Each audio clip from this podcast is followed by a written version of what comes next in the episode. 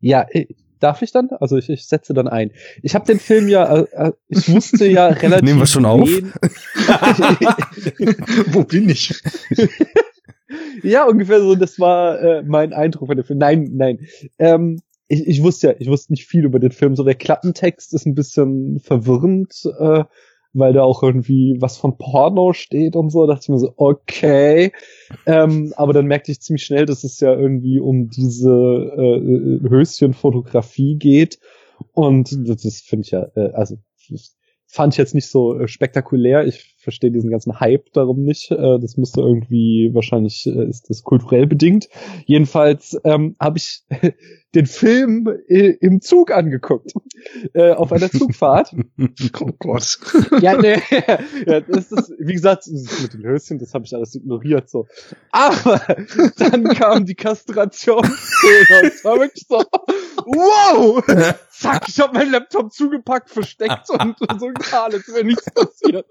Das war so, auf einmal hat er so ein Schiff gekriegt, davor so irgendwie lustige Komödie, so, ja, wir fotografieren ein paar Frauen unter die Röcke, meine Güte, äh, wie gesagt, da, da bin ich äh, nicht prüde genug, als dass mich das schocken würde, wenn das jemand schlimm findet. Aber wenn man dann so äh, wirklich komplett explizit sieht, wie ein Mann der erigierte Penis abgeschnitten wird. Das war dann doch ein bisschen krass für die Öffentlichkeit. So, jetzt äh, gebe ich denn FSK 16. genau. Jetzt jetzt äh, eine Einschätzung meines Geisteszustands. Ich wusste ja, was auf mich zukommt und habe diese partielle in Stücken erfolgte Auffrischung jetzt vor dem Podcast teilweise auch im Zug durchgeführt. Aber ich habe mich so gesetzt, dass sicher war, dass niemand meinen Bildschirm sehen kann. ja, bei mir konnte auch so äh, lediglich so eine ältere Frau hinter mir er auf den Bildschirm gucken und die hat dann auch irgendwann den Platz gewechselt. Diese Jugend, oh, das gibt's doch gar nicht. Zu meiner Zeit wäre das nicht passiert. Tja, ja. ja, das ist doch ein schöner Kicker, um in die Sendung zu finden. Und da sage ich dann direkt mal herzlich willkommen bei Enough Talk. Bei mir ist, wie eben schon gehört, der Daniel. Hallo Daniel. Hallo. Und Hallo. dann ist da aber noch jemand, der bis jetzt viel gelacht hat und das ist der Nils. Hallo Nils. Das bin ich. Moin. Ja, wenn ihr jetzt hier seid, dann seid ihr entweder hier, weil ihr Enough Talk abonniert habt und euch jeden Scheiß anhört, den wir hier machen, egal worum es geht, oder weil ihr gerade Spätfilm gehört habt und brav nach Anweisung rübergeskippt habt zu uns, weil ihr ganz heiß drauf seid, was Daniel, Nils und Arne zu dritt zu Love Exposure von Sono Sion ich mach's mal the Japanese way, was die Reihenfolge betrifft, ähm, was wir dazu zu sagen haben. Und diese erste Anekdote hat das Ganze vielleicht schön eingeleitet, weil sie, sie beschreibt etwas, was man in diesem Film äh, nicht nur beim ersten Schauen mehrfach findet. Und das sind meiner Meinung nach recht dicke What the fucks. Ging mir zumindest so. Ja. Ja, ich habe es erst zum ersten Mal gesehen, deswegen kann ich es nicht beurteilen.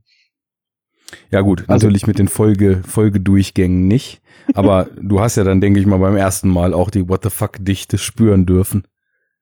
Ja, ja, das war tatsächlich, also ich ich weiß gar nicht, wo ich ansetzen soll, weil es tatsächlich äh, so, also man muss ja erstmal für, falls es Leute gibt, die den Film nicht gesehen haben, er ist halt erstmal vier Stunden lang.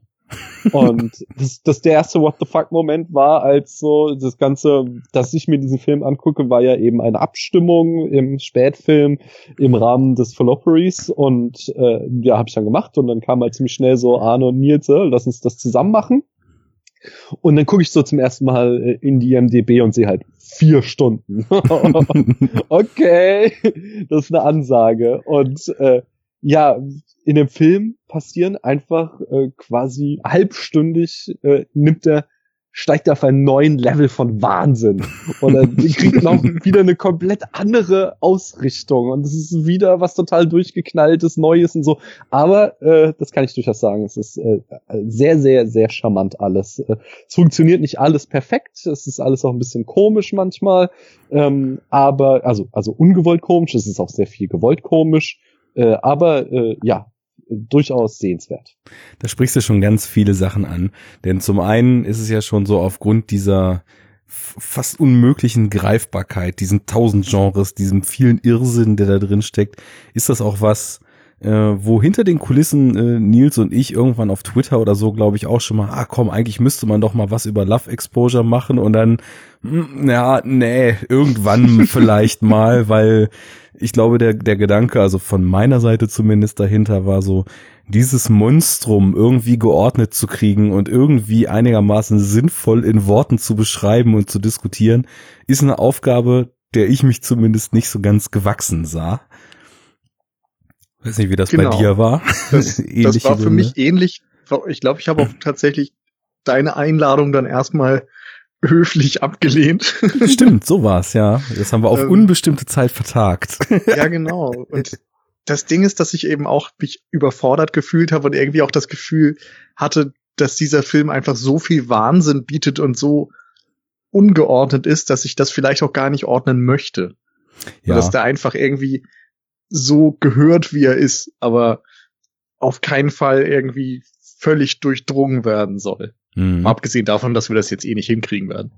Das ist auch nicht so richtig möglich. Aber ich glaube, es ist schon schön, mal drüber zu reden, denn ich habe bei mir jetzt gemerkt, es muss jetzt das vierte Mal gewesen sein, dass ich den gesehen habe. Und man dringt schon immer mehr zu Motiven und zu eventuellen Gedanken vor, die da drin stecken könnten. Und ich glaube auch, das ist vielleicht eine ganz generelle Sache, je mehr man zeitgenössisches japanisches Kino jeglicher Art sieht, desto mehr lernt man, glaube ich, auch diese, und das muss man ja sagen, in einer doch sehr, sehr anders tickenden Gesellschaft als die unsere entstandenen Filme auch zu verstehen und vielleicht die Motive der Filmemacher auch besser zu verstehen. Und ich glaube, da würde ich mal ansetzen, weil Enough Talk und äh, wichtig, so die persönliche Bindung zu sowas mal abzustecken und der Rundumschlag ist ja auch bei uns immer gern gesehen. Also Daniel hat ja jetzt eben schon gesagt, war im Endeffekt einfach äh, aus dem Voting im Followbury entstanden und äh, ganz unbedarft rangegangen, kaum was drüber gewusst, Film geguckt und erstmal im Zug äh, schnell den Laptop zuklappen müssen. Wie war das denn bei dir, Nils? Was hast du für eine ja, vielleicht holen wir mal ganz weit aus, also für eine Bindung konkret zu dem Film, zu dem Regisseur und vielleicht auch einfach ganz generell zu Japan als Filmnation. Und da ist natürlich Daniel dann auch nochmal gefragt mit Japan an sich. Okay, wie viel Zeit habe ich? Halbe Stunde oder? Bei uns gibt's keine Zeitbegrenzung.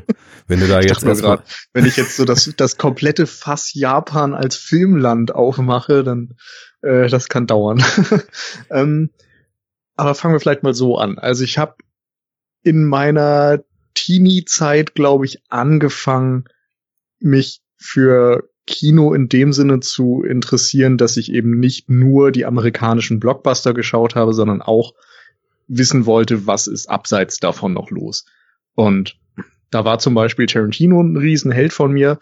Und wie bekannt ist, ist Tarantino der westliche Regisseur schlechthin, der sich von anderen beeinflussen lässt und das dann auch in seinen Filmen deutlich zur Schau stellt. Und irgendwie, ich glaube, Kill Bill war dann gerade irgendwie so einer meiner Lieblingsfilme und ähm, dann habe ich mich deswegen so ein bisschen gefragt, was geht denn noch so in Japan ab? Hab da dann verschiedene Sachen geschaut und nebenbei halt auch im Internet dann, was weiß ich, Kritiken gelesen und irgendwie versucht mitzukriegen, welche Filme irgendwie wichtig sind, sehenswert sind, was auch immer. Und ich kann ehrlich gesagt auch nicht mehr genau sagen, wie da so eins zum anderen kam, aber ich glaube, der erste Film, den ich von Sion Sono dann gesehen habe, war Strange Circus. Und ich meine, der Grund war, dass ich irgendwie auf filmstarts.de oder so, also auf irgendeiner Filmseite eine Kritik dazu gelesen habe, wo drin stand, dass der ultra heftig sein soll. Ich als Teenie fand das direkt irgendwie wichtig. Also ähm, alles, was irgendwie extrem war, was äh, so ein Schlag in die Magengrube gleichkommt oder so, das war für mich irgendwie erstmal faszinierend. Da wollte ich dann wissen, was dahinter steckt. Und ich glaube, der Film hat mich völlig überfordert. Ich erinnere, erinnere mich nicht mehr so genau an den, aber gefallen hat er mir nicht unbedingt. Aber irgendwie war das so anders und so einzigartig, dass ich das schon erstmal abgespeichert habe. Und dann habe ich irgendwann, das muss dann auch so 2008, 2009 gewesen sein, als der Film dann auf der Berlinale, glaube ich, lief und mit dem Fipreschi-Preis der Filmkritik ausgezeichnet wurde und irgendwie sehr große Wellen in Kritikerkreisen geschlagen hat. Da habe ich irgendwie den Titel mal aufgeschnappt, eben auch wegen irgendwelchen Kritiken. Und das klang irgendwie, ja, ich weiß auch nicht mehr genau, aber da waren so Zeilen dann zu finden, wie der Film ist nicht perfekt, aber irgendwie trotzdem der beste, den man sich denken kann. Und der Film hat viele Fehler, aber trotzdem ist er irgendwie besser, als er eigentlich sein dürfte in Anbetracht dessen und sowas. Also irgendwie wurden da teilweise Bilder für diesen Film gefunden und er wurde auf so eine enthusiastische Weise beschrieben, dass ich mir den vorgemerkt habe und irgendwie, ich glaube, damals hatte der auf der IMDb so 100 Bewertungen und einen Schnitt von 9,7 oder sowas. also irgendwie das Höchste, was man sich ungefähr vorstellen kann. Und dann habe ich mir ungefähr direkt zu erscheinen die DVD gekauft von Love Exposure und mir den Film dann angeschaut und war irgendwie auch wirklich weggeblasen. Sowas hatte ich irgendwie zu dem Zeitpunkt noch nicht gesehen. Ganz wichtiger war, Punkt. Genau ja. das Gefühl hatte ich nämlich auch. Ich habe den erstmalig gesehen und ich habe das nicht oft, dieses Gefühl, dass man wirklich einen Film geschaut hat und völlig unabhängig, ob es einem so richtig gefallen hat oder einen vielleicht eher befremdet hat oder wie auch immer, mhm. aber dass da so der ganz feste Glaube ist, das ist völlig einzigartig und irgendwas in der, also sowas habe ich noch nicht gesehen, diesen Satz so vor ja. Augen zu haben. Und vor allem kam für mich halt wirklich alles zusammen. Also er hat mir gefallen, aber ich war trotzdem völlig befremdet und ich dachte, oh mein Gott, das ist das abgefahrenste, was ich je gesehen habe. Das ist total einzigartig. Ich äh, weiß ich nicht, konnte diesen Film irgendwie nicht greifen. Dann war im Booklet doch irgendein einigermaßen verschwurbelter Text, zumindest für mich damals. ähm, und äh, so, wo dann auch die Rede war von irgendwelchen Zeichen und von Symbolen, mit denen er spielt, die natürlich irgendwie alle für mich damals so ein bisschen äh, ja unbemerkt blieben. Aber das war eine Faszination einfach. Der Film hat mich nicht losgelassen und irgendwie auch gerade, weil ich mich dann die ganze Zeit so drauf gefreut hatte, den endlich zu sehen und gewartet habe, dass endlich die DVD rauskommt und die dann sofort irgendwie gekauft hatte bei Erscheinen und so, war das irgendwie auch schon emotional vorher so eine Bindung die sich dann einfach bestätigt hat, wo ich dachte so, ja, genau diesen Film wollte ich irgendwie haben. Also ich wusste nur, ich möchte diesen Film mögen und dann kam dieses Monstrum und es hat irgendwie funktioniert.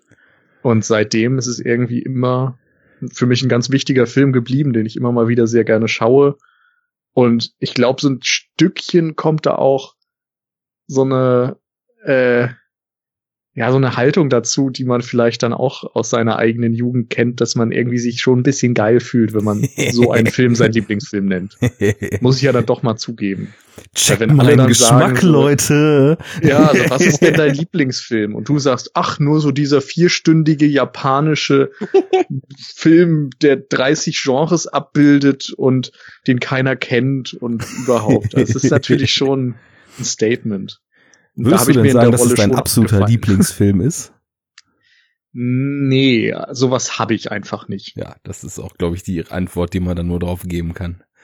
Also ich finde schon, weiß ich nicht, diese vier Lieblingsfilme bei Letterboxd oder so und, und diese, diese Top Ten, die manche aufstellen und so, finde ich auch schon unmöglich. Ja, also wenn es da mehr gäbe, oder auch wenn nicht, es gäbe auch relativ hohe Wahrscheinlichkeiten, dass bei mir auf diesen vier Filmen einer der vier Love Exposure wäre. Ich musste eben die ganze Zeit, als du geredet hast, so ein bisschen schmunzeln, weil auf ganz anderen Wegen, aber doch von der Sache her sehr ähnlich ist auch meine Geschichte, wie ich so an den Film kam, weil ich habe äh, damals nicht groß wirklich professionelle Kritikseiten gelesen oder Festivals verfolgt oder irgendwas, aber ich muss mich auch so 2009 oder 2010 damals auf Movie Pilot angemeldet haben und die Seite hat sich schon sehr, sehr verändert. Ne? Also früher hast du da wirklich äh, richtig viele Leute mit einer sehr, sehr ausgeprägten Liebe zum Film und sehr, sehr interessanten Texten, die die so verfasst haben, gehabt. Und ich habe da erst so passiv ein bisschen mitgelesen und dann habe ich irgendwann angefangen, auch mich da anzumelden und so ein bisschen rumzusurfen und viel über Profile zu klicken und zu sehen, oh, der, der oder der scheint ja einen ganz interessanten Geschmack zu haben. Mal geschaut, was haben die denn hoch bewertet, äh, was haben die denn als Lieblingsfilme getaggt, wo es ja beim Moviepilot eben kein Limit gibt im Gegensatz zu Letterboxd, also zumindest das, was im Profil angezeigt wird, nicht. Und da ist mir dann in der Anfangszeit auch relativ schnell immer wieder dieser Name Love Exposure entgegengekommen. Also egal wo man war, mehr oder weniger alle Leute, die gefühlt äh, so einen interessanten Geschmack hatten, die sind dann halt äh, irgendwie mit diesem Love Exposure so in Verbindung gewesen. Und dann habe ich mir den halt auch ohne groß DVDs vorzubestellen oder so einfach die DVD irgendwann mal rangeholt und habe den auch so ganz unbedarft, völlig ohne zu wissen, was mich erwartet, weil ich war damals schon relativ stark von Trailern weg, was ich auch immer noch bin. Also ein Film interessiert mich oder nicht und meistens denke ich mir, da brauche ich gar keinen Trailer gucken, sondern guck das lieber erstmal ganz unbedarft und mach mir dann mein Bild eher hinterher. Naja, also wirklich gar keine Ahnung gehabt. Und echt in, in regelmäßigen Abständen beim Gucken mit offenem Mund da gesessen und gedacht, was passiert hier gerade? Und als er dann durch war, genau besagtes Gefühl gehabt. Sowas habe ich noch nicht gesehen. Äh, sofort verliebt in das Ding, sofort äh, ja mit einer Euphorie äh, da dem gegenüber getreten und einfach ja total weggeflasht gewesen und habe ihn dann auch über die Jahre halt immer mal wieder, also ich weiß nicht, wie oft das jetzt bei dir war, es tut ja auch eigentlich nichts zur Sache, aber wahrscheinlich auch eine Handvoll. Ja, irgendwie so eine Handvoll mal gesehen und ja, er bleibt irgendwie immer gleich gut oder beziehungsweise wird noch besser und hat dann aber eben ähm, trotzdem so viele verschiedene Aspekte, die einem dann mit einer ganz anderen Gewichtung auffallen, wenn man ihn wieder sieht, dass ja, der auch absolut. für mich immer lebendig bleibt. Das ist sowas. Also ich habe das manchmal bei Filmen, die ich mag, die sehe ich dann nochmal und nochmal. Und irgendwann habe ich das Gefühl, okay, das ist ein guter Film, ohne Frage, sonst hätte ich den jetzt nicht insgesamt über die Jahre schon drei oder viermal gesehen. Aber irgendwie kann er mir jetzt nichts mehr geben.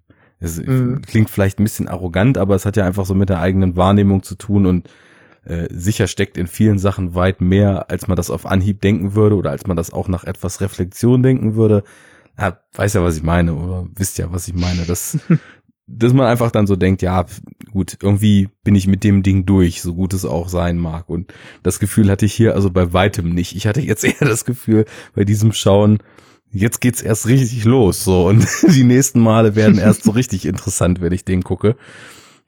Es ist schon echt stark. Ja, und ich glaube, insgesamt ist, ja, Liebe wäre vielleicht übertrieben, aber ein sehr, sehr stark gesteigertes Interesse am generellen asiatischen Kino. Da habe ich früher dann halt auch zu Anfang, wie man das so mit seiner amerikanisch geprägten westlichen Haltung erstmal so unbedarft tut, Asien erstmal in einen Topf schmeißen. Ne? Das habe ich dann auch getan und äh, habe dann natürlich auch, äh, nachdem ich mich dann verstärkt halt mal Filmen aus dem südostasiatischen Raum eben größtenteils so zugewandt habe, dann auch gemerkt, dass es zwischen verschiedenen Filmen in Japan genauso im Vergleich mit Filmen aus Korea oder erst recht aus Hongkong oder dann irgendwie so Exoten von Philippinen, Indonesien oder Thailand, dass es da maßgebliche Unterschiede gibt. Aber ich glaube, vorher war mein Kontakt da einzig irgendwelche Anime-Filme oder so international zu Ruhm gelangte Dinger aus China, Hongkong, so Tiger and Dragon, Hero und diese Geschichten. Und ja. ich glaube fast, dass Love Exposure dann so ein Trigger war, mich, also nicht auf einem krassen Level, aber doch konstant und kontinuierlich und äh, eigentlich im Kern mit mehr Interesse als zum Beispiel am Hollywood-Kino oder so, mich dann eben mit Korea, mit Japan, mit Hongkong äh, von damals bis jetzt so auseinanderzusetzen. Insofern bin ich dem Film sehr dankbar, dass es ihn gibt, denn äh, er hätte mir sicherlich auch äh, oder vieles wäre mir vielleicht verwehrt geblieben, wenn es diesen Erweckungsmoment nicht gegeben hätte. Ja, und dem äh, Sono Sion habe ich mich dann natürlich auch eben auch nicht so drauf gestürzt, ich will jetzt alles von dem sehen und dann innerhalb von zwei Wochen mir alles besorgt und durchgesuchtet, sondern in so gesunden Dosen. Wenn mal ein Film von ihm auf Movie war, habe ich den natürlich dann geschaut oder hier und da dann mal eine Blu-ray gekauft. Gibt ja auch leider noch nicht alles von ihm auf Blu-ray, teilweise glaube ich sogar international nicht, wenn man nicht unbedingt jetzt mhm. auf japanische Releases zurückgreift. Was ich mal ja. schade finde, weil äh, ganz entgegen der Kritik an der Kamera im Spätfilm ähm, finde ich schon, dass die größtenteils auch was hermachen. Und also jeder Film verdient es eigentlich mindestens auf Blu-ray veröffentlicht zu werden. Und da ist leider noch ein bisschen Ebbe angesagt. Oder fehlen mir da die Quellen? Weißt du da mehr? Puh, nee, so ganz genau kann ich dir das nicht sagen, aber ähm, also ich glaube, es gibt in England schon relativ viele von ihm, also zumindest die neueren, weil er ja auch zuletzt tatsächlich international relativ großen Erfolg hatte in Fankreisen, in Kritikerkreisen und so weiter. Ja. Ähm, also diese Third Window Films, glaube ich, bringen relativ viel von ihm raus. Bei Eureka gibt's auch welche. Ich, also ich glaube, Cold ja. Fish und Guilty of Romance sind zum Beispiel bei Eureka rausgekommen. Okay. Ja, und ansonsten die, die Frühwerke, die sind natürlich nicht unbedingt verfügbar. Das ist ein bisschen schade.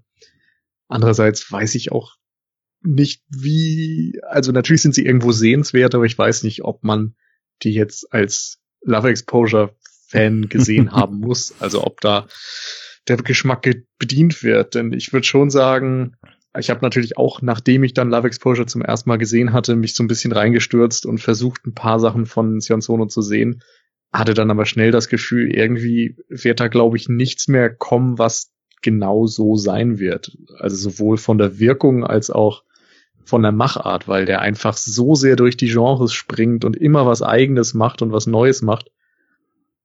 Und insofern ähm, habe ich dann auch irgendwann so zumindest ein bisschen aufgegeben, nochmal nach Love Exposure zu suchen. Aber es ist natürlich trotzdem immer noch ganz spannend zu sehen, was er macht.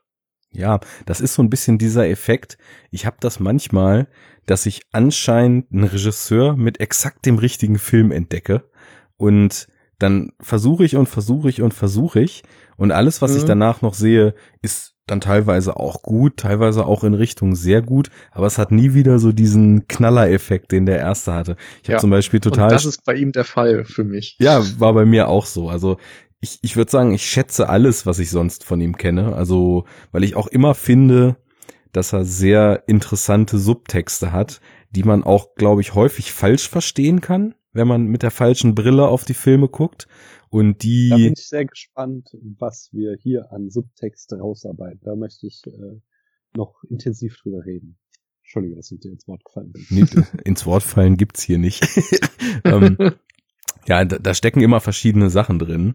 Und ich glaube auch, dass es einem, das haben sie in der Second Unit ja immer oft gesagt, äh, dass sie so ein bisschen befremdet waren, wenn sie mal was Asiatisches geguckt haben und dann kam immer so ein bisschen diese Totschlagaussage, ja, ich glaube, wir mit unserem kulturellen Background, wir können das auch einfach gar nicht verstehen, fertig, ne? Und mhm ich weiß schon, von welcher Barriere da, glaube ich, ganz generell in der Filmrezeption oft die Rede ist, weil es gibt ja viele Leute, die leider, obwohl sie sich irgendwie Filmfans sch schimpfen und so weiter, fast so gar keinen Drang haben, irgendwie asiatische Filme zu gucken, was ich immer total komisch finde, aber gibt ja echt viele Leute, die das fast schon meiden. Und ähm, man, man braucht auch ein bisschen, um teilweise zum Kern der Filme vorzudringen oder zumindest eine Idee zu haben, in welche Richtung es da eigentlich geht. Aber das ist schon spannend, ob er nun irgendwie in, in Cold. Das ist halt vor allem, das ist vor allen Dingen halt, ähm, also du musst da mal äh, für die Second Unit quasi, äh, auch wenn ich das äh, denen jetzt gleich in den Mund legen will oder halt für diese Haltung ein bisschen plädieren, weil es ist natürlich schon ein krasser ähm, an, äh, andere, also es, ist, es ist ein anderer Kulturkreis, es ist einfach eine andere Tradition, Filme zu machen, ähm, eine andere Theatralik vor allem Ding. Also es wird ja, ja viel ausladender, äh, was man eben auch sehr gut in diesem Film hier sieht, äh, so übertrieben und so äh, exzessiv wie er ist, ist er ja in dem Sinn auch wieder relativ typisch fürs japanische Kino, dass eben äh, die großen Gesten geliebt werden. Und Ja, äh, wenn so im westlichen Kino du halt, äh, wenn du große Gesten machst, äh, sehr schnell als pathetisch und äh, ja hier in Michael Bay Richtung abgedriftet bist und halt es eher versuchst eben nuanciert leise Töne anzuschlagen in deinen Filmen, um da äh, ja ernst genommen zu werden, ist es eben nicht das Ideal im japanischen Kino und das ist halt einfach so eine Barriere, die ist, die muss man erstmal überschreiten. Da muss man erstmal eine, sich reingucken. Da muss man schon eine ganze Reihe Filme geguckt haben, wenn man nicht sowieso da irgendwie äh, total der Fan schon ist von Anfang an, dass einen das anspricht, sondern Ja. wenn man das nicht gewohnt ist, dann musst du da echt äh, das erstmal erarbeiten, bis du da ähm, äh, ja, ja, also dich quasi an die entsprechenden filmischen Codes gewöhnt hast, äh, um dann das auch genießen zu können. Ja. Von daher, äh, das geht dir natürlich mit jeder filmischen Tradition so. Also europäisches Kino ist ja auch wieder komplett anders, äh, aber ich glaube, die Barriere ist schon ziemlich groß, die du erstmal überwinden musst. Ja, weil die Gegensätze auch groß sind. Also es Mhm. hat sich ja teilweise so entwickelt, dass gerade also hier in Europa man teilweise wirklich schon fast mit einem einer kargen Realitätsanspruch im, im Kino zu kämpfen hat.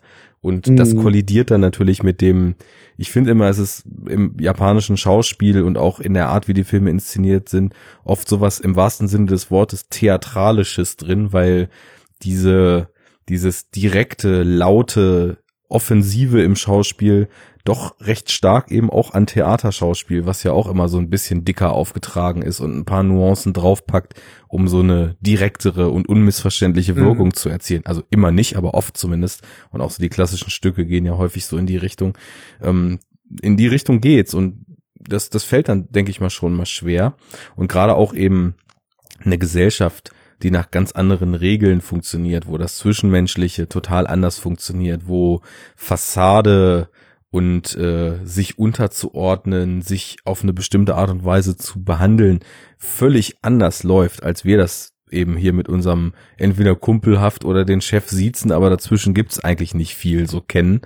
Und ähm, ja, also die Einstiegshürde, die verstehe ich auch schon, aber dennoch äh, denke ich, wenn man wach Filme guckt, was ja, also wir, denke ich mal, ausreichend tut und auch die Second Unit jetzt als Beispiel ausreichend tut, ähm, kann man, glaube ich, schon recht schnell ein Bild davon kriegen, was das soll. Ob man damit was anfangen kann, jetzt mal so ganz pauschal gesagt, mit dem Kino als solchem, ist wieder was anderes.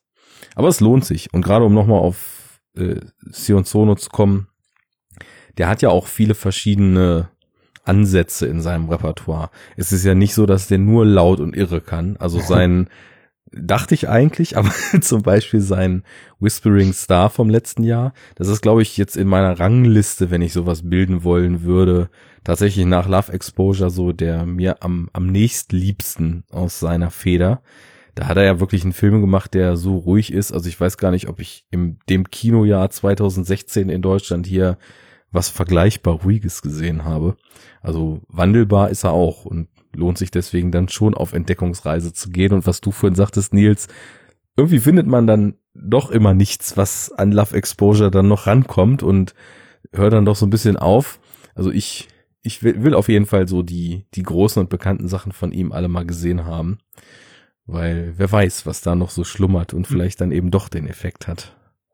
Ich habe auch nach wie vor Interesse, so ist es ja nicht. Aber nee, meine ich auch nicht, ja, klar. es, es geht vielleicht auch mehr darum, einerseits dieses Erlebnis zu reproduzieren. Davon habe ich einfach Abstand genommen. Das kann man nicht mehr, weil man einfach mittlerweile auch zu viel gesehen hat, glaube ich. Also bei mir kam der Film halt auch zu einer Zeit, wo ich einfach, was diesen asiatischen Film im Allgemeinen und Siam Sono im Speziellen anging, ein unbelecktes Blatt war. Und dann, Dito. dann kommt da natürlich irgendwie was anderes zustande. Und auf der anderen Seite ist es eben so, dass er, ja, habe ich ja auch schon gesagt, einfach immer was anderes macht. Ich meine, mit einem Hip-Hop-Musical kannst du irgendwie trotzdem Spaß haben, sehr viel sogar, aber es ist einfach ein völlig anderer Film. Naja, mit der Einschränkung, dass es schön wäre, wenn ein Großteil der Schauspieler auch tatsächlich rappen könnte, die da rappen, aber das lassen wir mal außen vor. Das Ja, ist- ich meine, da kannst du theoretisch auch wieder kritisieren ohne Ende an diesen Film. Da passt ja auch vieles nicht so zusammen und äh, viel Stückwerk und so weiter, aber es ist irgendwie auch gerade wieder das, was den Film so einzigartig und besonders macht. Und das ist er nämlich. Auch wenn er meiner Meinung nach nicht bis ins Letzte funktioniert, was ich von Love Exposure nicht sagen würde, weil der für mich wirklich von vorne bis hinten durch funktioniert. Ja. Aber er ist halt wieder was, was man in der Form noch nie gesehen hat. Nur ist es halt leider wirklich, weil ich habe halt eine sehr, sehr lange Historie mit Hip-Hop und auch teilweise früher internationalen Hip-Hop aus Polen, aus Japan, aus Südamerika und so gehört. Und die rappen halt echt schlecht größtenteils und es wird ja eigentlich fast den ganzen Film nur gerappt und ja. das das hat's mir echt so ein bisschen schwer gemacht. Also der Irrsinn ist natürlich wieder total auf elf, aber ist schwierig so. Ich meine, die, die Beats sind mhm. cool, die Welt, die er da erschafft, ist absolut einzigartig. Das ist ja irgendwie so ein äh, wie so ein Enter the Void als Smartphone-Game in, in Hip-Hop-Anstrich. so ungefähr. Du hast noch The Warriors vergessen. Ne, genau, das war auch noch meine, das war auch noch die, die dicke The Warriors und äh, das noch gepaart mit City of Violence. So, also mhm. wirklich die totale Rundumpeitsche. Aber ja, ja, deswegen ist es trotzdem nicht so, dass ich sagen würde, ja, okay, war ganz nett, sondern auch wieder so ein Film, wo ich jedem Menschen, der fragt, ja, hast du mal was äh, richtig Außergewöhnliches, was du mir empfehlen kannst, fast als erstes den Film zücken würde und sagen würde, zieh dir das mal rein, weil das, sowas hast du bestimmt noch nicht gesehen. Ja. Der kommt auf jeden Fall in puncto Irrsinn an Love Exposure locker dran.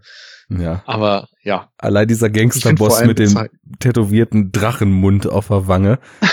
ja. ah, es, ja. Ist, es ist schön. Sehr schön. Aber ich finde bei ihm ja auch irgendwie beeindruckend, dass er, wie du sagtest, so andere Filme wieder machen kann. Also mit Whispering Star, den habe ich jetzt noch nicht gesehen. Aber scheint ja wieder einen sehr ruhigen Film abgeliefert zu haben. Und auch ein paar von den anderen, also ähm, Cold Fish zum Beispiel ist ja auch, der, der fühlt sich völlig anders an und, und du kannst irgendwie nicht unbedingt im ersten Moment zuordnen, dass diese ganzen Filme von Sion Sono sind. Ja. Ich weiß als, nicht, als Cold Fish dann völlig Beispiel, frei dreht, irgendwann schon. Ja, ja, das stimmt. Aber bei Himitsu zum Beispiel, der ist die ganze Zeit ja ernsthafter, so wie ich ihn in Erinnerung habe. Und Guilty of Romance irgendwie auch und ist gleichzeitig, er hat so einen, so einen ganz düsteren Tonfall und er fühlt sich einfach ernsthafter an als dieses immer wieder aufgelockerte, was Jan Sono dann wieder in anderen Filmen an den Tag legt. Mhm. Generell würde ich aber, glaube ich, in seinem Kino eine Tendenz ableiten und die führt mich jetzt schon mal wieder konkret auf den Film, den wir jetzt eigentlich besprechen wollen und so gekonnt drum rumtanzen seit über einer halben Stunde. also in meinen Augen lässt Sono kein gutes Haar an der japanischen Gesellschaft. Und das auf die verschiedensten Arten und Weisen. Aber irgendwie finde ich immer eine deftige Portion Gesellschaftskritik in dem, was er da abserviert. Und vielleicht nähern wir uns so mal dann Love Exposure wieder. Ich, ich weiß echt nicht, wie wir es machen sollen, weil das ist einfach so ein Berg, der vor einem hängt, dass ja. ich überhaupt nicht weiß, wie man da einsteigen soll. Aber ähm, also ich fange einfach mal damit an, sonst, dass ich sage, es gibt sehr viele ähm, Geschichten und tatsächliche Ereignisse, die in Love Exposure aufgegriffen werden. Da ist zum Beispiel diese Zero Church, die auf einer tatsächlichen Sekte basiert. Da sind so Geschichten von ähm, Selbstmorden und, und Amokläufen, die tatsächlich passiert sind. Es gibt ähm, diese gesamte Geschichte um Yu, der zu diesem Tosatsu-Fotografen wird und dort aufsteigt. Das basiert auf einem tatsächlichen japanischen Mann, der, glaube ich, sogar im Bonusmaterial äh, der Blu-ray und DVD kurz was sagen darf. Mhm. Also es ist alles extrem frei adaptiert, aber es basiert eben auf realen ähm, Hintergründen. Und das ist ja immer, das kennt man irgendwie aus Filmen, wenn sowas mit drin ist und aufgegriffen wird, dann hat das eigentlich immer zu 100 Prozent eine Bedeutung. Auf jeden Fall. Das macht man ja nicht äh, ohne, ohne Gründe, die man dahinter hat. Ähm, wir könnten ja vielleicht mal so ein bisschen sammeln, also und dann mal schauen, wo wir uns als erstes draufstürzen. Ähm, einmal Motive im Film und einmal so die technische Seite, wo wir ja im kleinen Spätfilm schon so ein bisschen über die Kamera gesprochen haben. Ähm, oder, oder vielleicht dann auch äh, die Länge nochmal irgendwie in Betracht nehmen und uns da mal Gedanken drum machen, ob das denn sein musste, weil ich bin ja sonst eigentlich jemand, der Überlänge immer harsch kritisiert und ganz oft als unnötig empfindet, aber in diesem Fall ausnahmsweise mal nicht. Also, ich glaube, der größte Punkt, den ich erstmal drin finden würde, wäre natürlich klar und deutlich in allen Formen und Farben und Ausprägungen, hast du eben auch schon mit der Zero-Kirche gesagt, Religion. Ne? Und ähm, da könnte man sich ja mal so ein bisschen nähern. Wisst ihr, ja. wie ver... Achso, sag, sag. Nee, äh, genau, ich glaube, darauf wollte ich hinaus. Sag, sag mal deinen Satz zu Ende, bitte. Ähm, ob ihr wisst, wie verbreitet eigentlich in Japan das Christentum ist? Ja, genau darauf. Äh, äh, ich, ich weiß es. Ich, ich hier. ich habe äh, nämlich mich auch gewundert. Äh, es ist tatsächlich nur ein Prozent der japanischen Bevölkerung sind Christen. Ähm, eine Million insgesamt gibt es, äh, weil das hatte mich auch gewundert, warum ausgerechnet er es so aufs Christentum angelegt hat und da eben auch, äh, ja, wenn Kritik dann ja auch Kritik am Christentum drinne steckt, ganz viel in dem Film. Äh, das das äh, hatte mich auch erstaunt und deswegen hatte ich nachgeschlagen und ja, eine Million Christen gibt's in Japan, das sind etwa ein Prozent der Bevölkerung. Das ist natürlich jetzt die Frage, ist das Christentum vielleicht nur mh, hm, stellvertretend für das Befolgen von Dogmen gewählt oder ist es konkret das Christentum? Ähm, ja, aber warum dann? Also würdest du Dogmen in einem deutschen Film so darstellen, indem du sie irgendwie im was weiß ich, äh, an, am Hand von Hinduismus darstellst, so, das ist irgendwie ein bisschen, also ich, ich finde es merk eine merkwürdige Entscheidung. Also ganz generell, ne, ich meine, also falls Enough Talk religiöse Hörer hat, nach dieser Sendung wahrscheinlich nicht mehr. Ähm, Religionskritik ist immer gut, egal wogegen sie schießt. das ist schon mal meine Meinung zu der Sache. Deswegen kannst du dir rauspicken, was du willst und kritisieren, so viel du willst, ist immer richtig. Aber ähm, so viel erstmal als Statement dazu.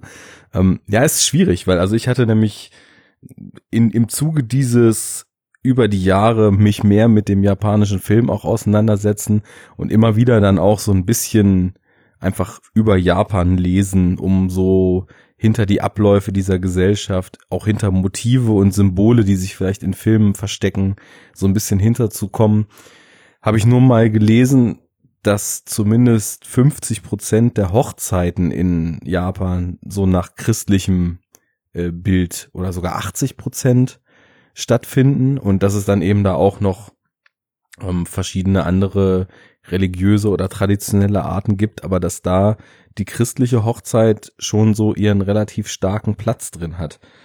Ja, aber das kommt ja dann drauf an, auch also die Zeremonie, die Art und Weise, wie der Westen eben die Hochzeit in Form von Liebesfilmen und so weiter äh, äh, ja propagiert hat. Ich habe auch irgendwo im, im schönen Podcast Zeitsprung hatten sie mal eine tolle Folge über Diamanten und ich meine, da haben sie auch erzählt, dass Japan zum größten Diamantenmarkt gehört und das halt auch ein Hollywood-Phänomen ist, weil äh, quasi, dass der, der Verlobungsring ein Diamant ist. Ähm, das ist quasi ein Hollywood-Produkt. Äh, das war eine groß angelegte Werbekampagne der Diamantenindustrie und die in Japan halt voll eingeschlagen hat. Und ich denke, oder ich kann mir zumindest vorstellen, dass eher daher diese christlichen Hochzeitsdinger kommen, dass sie nach diesem Schema aufgebaut sind, weil warum sollte jemand eine christliche Hochzeit feiern, der aber, also, also so wirklich mit äh, vor den Altar treten und äh, vor äh, Gott im Sinne von Jehova hier, äh, dass sich das Ja-Wort geben, der nicht dran glaubt.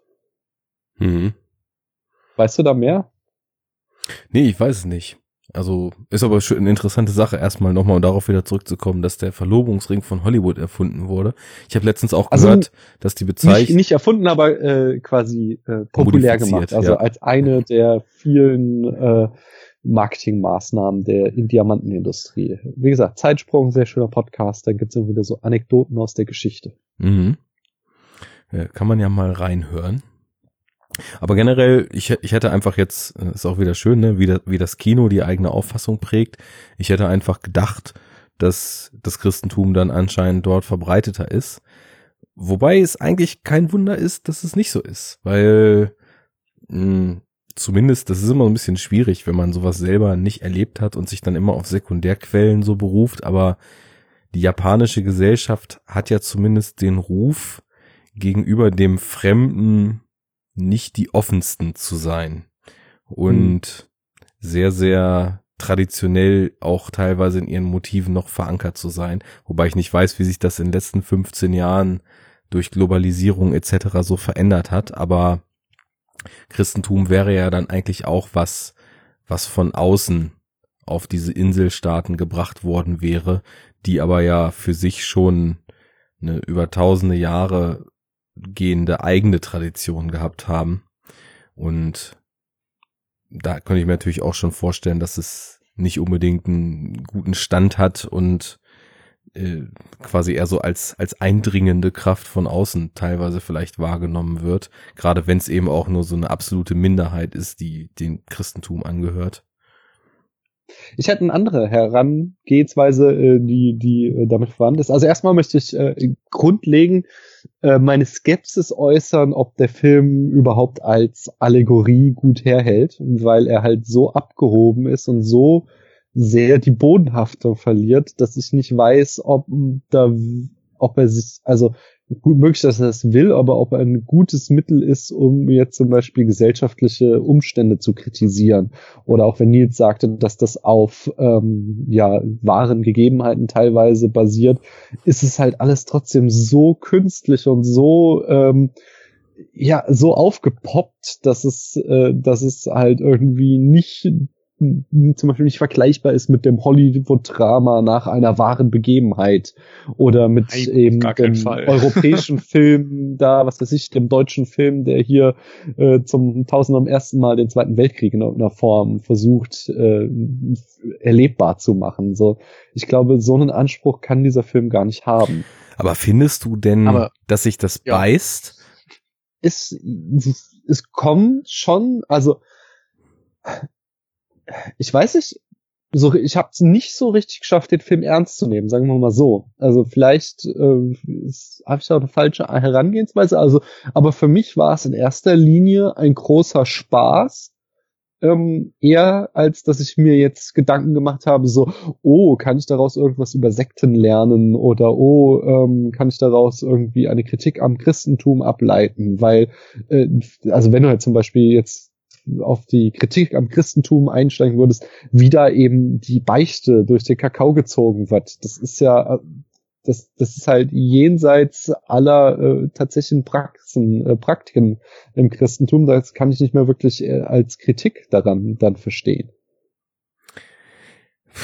Äh, also, also ich, ja, sag du ich mal. glaube erstmal grundsätzlich, ähm, dass äh, der Film natürlich vordergründig erstmal dadurch, dass er so viel Humor und Wahnsinn bietet, vielleicht ein bisschen von seinen Themen ablenkt, aber ich glaube, da stecken schon sehr ernste Sachen dahinter. Und auch bei der Beichte, die du jetzt zum Beispiel angesprochen hast, finde ich schon, dass gerade dadurch, dass es so eine Karikatur ist, ein ziemlich starkes Statement darüber macht, wie äh, sinnlos er diesen Vorgang findet dass quasi gefordert wird, dass man irgendetwas beichtet und wenn man halt nichts zu beichten hat, dann denkt man sich irgendwas aus, weil das ist dann immer noch besser, als wenn man sagt, ja, ich habe nichts zu beichten. Ja, aber also, das ist jetzt eine These, die der Film so äh, behauptet, äh, die aber nicht äh, das wirkliche Christentum darstellt. So, weißt du, das ist nicht so, dass sich Christen wirklich Sünden ausdenken müssen, weil sonst ist es schlimm, wenn sie nicht zu beichten haben, sondern das sagt jetzt einfach der Film, dass es so wäre. Und da möchte ich nämlich jetzt eine alternative Interpretation an. Warte noch einmal kurz, da wollte ich nämlich auch noch zu sagen, in, in diesem Beichten und Use-Verhalten am Anfang sehe ich auch viel mehr eigentlich unter all dem bunten Schein und all dem Spaß, den diese erste Hälfte macht, eher eigentlich ein ziemlich bitteres Familiendrama schon drunter schlummern, genau. als dass es mit Religion zu tun hat. Mhm. Das, das, das finde ich auch. Ja. Nils, du gleich. Das, wirklich, diesen Gedanken versuche ich irgendwie schon. Ich versuche seit einer halben Stunde Arne ins Wort zu fallen. Deswegen, nein, ähm, äh, als Andy vorhin meinte mit dem äh, der Religion und der Tradition und so, äh, ich weiß auch sehr, sehr wenig über Japan, aber was ich weiß, ist halt, dass ja ähm, sehr viel Wert auf äh, Ehre gelegt wird und sehr viel Wert auf ähm, quasi äh, sich seinen äh, seiner Familie gegenüber äh, nicht unanständig oder unangemessen zu verhalten. Also seine Familie und das geht ja sogar bis hin zu den Ahnen, dass man sich teilweise irgendwie seinen Ahnen gegenüber in eben einem äh, geistigen Form rechtfertigt für sein Verhalten äh, aber eben ganz stark der lebenden Familie. Das heißt also, wenn ich äh, irgendwie Schande auf mich bringe, dass das dann auf meine ganze Familie abstrahlt. Und ich glaube, da wäre, wenn dann eher die Message dieses Films zu suchen, dass wir eben ähm, also, also ich habe ein Beispiel, äh, ich habe vor nicht allzu langer Zeit äh, später Frühling von Yasuyuro Osu oder wie er ausgesprochen mhm. wird gesehen, was ja auch so ein Klassiker ist. Und da geht's halt die ganze Zeit nur darum, irgendwie, äh, dass die Tochter verheiratet werden muss, weil das der Ehre entspricht. So ähm, äh, und äh, äh, ja eigentlich alle unglücklich am Ende damit sind, dass das Kind aus dem Haus kommt und verheiratet wird, aber es quasi den gesellschaftlichen Konventionen entspricht. So muss das gemacht werden. Und dass da eben diese Familie von äh, Yu so einfach komplett äh, ja, also der Vater eben äh, vollkommen durchgeknallt ist und abusive und diese Beziehung eben nur noch in Form dieser Beichte funktioniert und Yu sich auch Zuneigung quasi durch Strafe äh, erbettelt, ähm, dass das eben eher das Statement ist in Bezug auf diese starke äh, Ehrverständnis, diese starke, auch das, den Schein nach außen wahren äh, in der Gesellschaft, äh, der Gesellschaft gegenüber von Familien in Japan. Ja, das stimmt auch, weil also gerade dieses Bild, das man nach außen repräsentiert, ist in der Kultur halt unheimlich wichtig. Es gibt da sogar zwei Ausdrücke für ähm, quasi das wahre Ich, was man hat, was man aber in der Öffentlichkeit nicht zeigt, sondern in der Öffentlichkeit wird eben nur so eine mit der Gesellschaft in Einklang stehende falsche Form des eigenen Selbst präsentiert. Und ähm, es, es geht halt alles sehr stark darum, nicht aufzufallen, erst recht nicht negativ, nicht von den etablierten Verhaltenskodizes abzuweichen. Und genau dagegen rebelliert ja Yu. Und das mhm. ist eben die Art und Weise, wie er es schafft, von seinem Vater überhaupt erstmal wieder irgendeine Art der Aufmerksamkeit zu kriegen. Ich meine, das wäre so vergleichbar, wenn sich jetzt bei uns ein Kind äh, von den Eltern nicht geliebt fühlt und äh, der Vater sich nicht kümmert, dass es dann irgendwann anfängt, Sachen kaputt zu machen, weil das die Eltern mit einem meckern noch mehr Aufmerksamkeit als gar keine ist zum Beispiel. Ne? So jetzt mal küchenpsychologisch gesagt. Und äh, ich glaube, so in der japanischen Kultur ist dieses Brechen mit der Gesellschaftskonformität. Und da geht es ja später ganz, ganz stark darum. Er ist ja der Hentai, ne, der Perverse, mhm. aber er be betont ja immer, er wäre wenigstens ein ehrlicher Perverser und würde wenigstens so sein, wie er ist und nichts vorspielen, sondern er wäre halt ein Perverser mit Leib und Seele und so sei das nun mal, aber wenigstens sei er ehrlich. Ähm, da, da, da sehe ich halt ganz viel so ein Aufbäumen, gar nicht nur äh, konkret gegen die Kirche, deswegen war das halt auch eben sehr, sehr schmalspurig als ersten Ansatz erstmal so mit der Religion anzufangen, sondern so eine Mehrdeutigkeit. Aber das zieht sich da eben auch so durch. Also ich glaube, es gibt kaum eine Szene, wo man eindeutig sagen kann, das und das wollte der damit jetzt bezwecken, weil das alles, das hat einen gesellschaftlichen Kontext, das hat sicherlich auch vom Filmemacher einen persönlichen Kontext. Ich, ich habe auch eben, als wir mal so drüber gesprochen haben, warum denn nun das Christentum? Es kann ja auch sein, dass äh, Sion Sono zum Beispiel persönlich extrem schlechte Erfahrungen mit dem Christentum gemacht hat und deswegen so einen Film gedreht hat, egal ob das nun in Japan die vorherrschende oder absolut in Minderheit stattfindende Religionsform ist. Das wissen wir ja nicht. Aber es ja. kann ja eben sehr persönlich sein die, das Christentum eignet sich einfach auch perfekt für solche Symboliken, finde ich. Also Sion Sono ähm, bedient sich ja dann sowohl des Kreuzes und der, der Marienstatue und diesen ganzen Figuren und Ikonen und so weiter, die einfach im westlichen Kulturkreis extrem bekannt sind und wahrscheinlich selbst in Japan durch Filme und Kultur so in, in einer gewissen Ausprägung bekannt sind. Also das, glaube ich, kann man schon fast annehmen. Und ich würde auch noch mal zurückgehen und sagen, da steckt schon Religionskritik drin. Klar, aber auf jeden Fall. natürlich ist das ähm, in, in dieser Beziehung zwischen Yu und seinem Vater erstmal die dysfunktionale Familie, die da thematisiert wird. Und ich glaube Und auch nicht, ja dass es da unbedingt. Es- ist ja nicht mal die einzige, sondern es sind ja wirklich alle Familien, die wir gezeigt bekommen, Ja, klar. sind funktional, äh, dysfunktional. In dem Sinne ist es ganz spannend, dass eigentlich die Sekte die einzige, äh, nein, die Sekte und die Hentai-Clique äh, sind die beiden funktion funktionierenden Ersatzfamilien im Gegensatz zu den echten Familien. Aber an dem Punkt finde ich, ist nochmal wichtig auch zu trennen, dass es vielleicht nicht um eine Kritik an der Religion selbst geht, sondern um diese Auslegung und um die Extreme. Ja. Dass zum Beispiel ähm, ganz wichtig ist für Sion Sono, würde ich sagen, ist dieses hohe Lied der Liebe. Das Wichtigste von allen Gefühlen auf der Welt ist die Liebe. Glaube, Liebe, Hoffnung und so weiter. Und dass in, im Priesterberuf zum Beispiel dann dem ähm, Priester verwehrt wird, dass er heiraten darf. Ja. Und keine Beziehung, also keine Liebe quasi erfahren darf. Das ist ja ein Widerspruch auf eine Art. Und äh, da sehe ich dann schon wieder diese Religionskritik. Ich habe in meinen Notizen stehen, Vater kann nicht Priester bleiben wegen Liebe. Heißt Doppelpunkt, Kirche und Liebe gehen nicht zusammen. Genau. Ja, das, das ist auf jeden Fall auch ein ganz wichtiger Punkt. Ähm, und das, das kann man eben sowohl einmal eben auf dieser Ebene sehen, wo es um den Vater geht und wo die Kirche halt der Aufhänger dafür ist, dass er sich eben nicht frei entfalten kann. Und in einem größeren Kontext im Film sehe ich da eben auch drin, dass er ganz generell auf einem gesamtgesellschaftlichen Kontext auch kritisiert, dass die Funktionsweise dieser Gesellschaft verhindert, dass Menschen sich frei entfalten können. Deswegen sehe ich da auch so eine immense Gesellschaftskritik drin, weil alle Leute, die sich irgendwie frei entfalten, brechen aus diesen gewöhnlichen Verhaltenskodizes eben aus und machen völlig ihr eigenes Ding, werden aber von ihrem Umfeld unheimlich geächtet für das, was sie tun. Wo ich dann Mhm. eben auch so drin lese, ähm, wer, wer frei sein will und wer mit den Regeln bricht, ähm, kommt halt irgendwie im Ansehen nicht weiter, aber hat halt den einzigen Weg, so jetzt in der Philosophie dieses Filmes, gefunden, um auch irgendwie sein Glück zu finden, weil es anders eben gar nicht geht. Wo ich aber noch mal hin zurück müsste, ähm, diese Geschichte mit, ob das Ding zu dick aufgetragen ist, um überhaupt wirklich Kritik üben zu können. Denn ich, Stimmt, da wollte ich auch noch hin.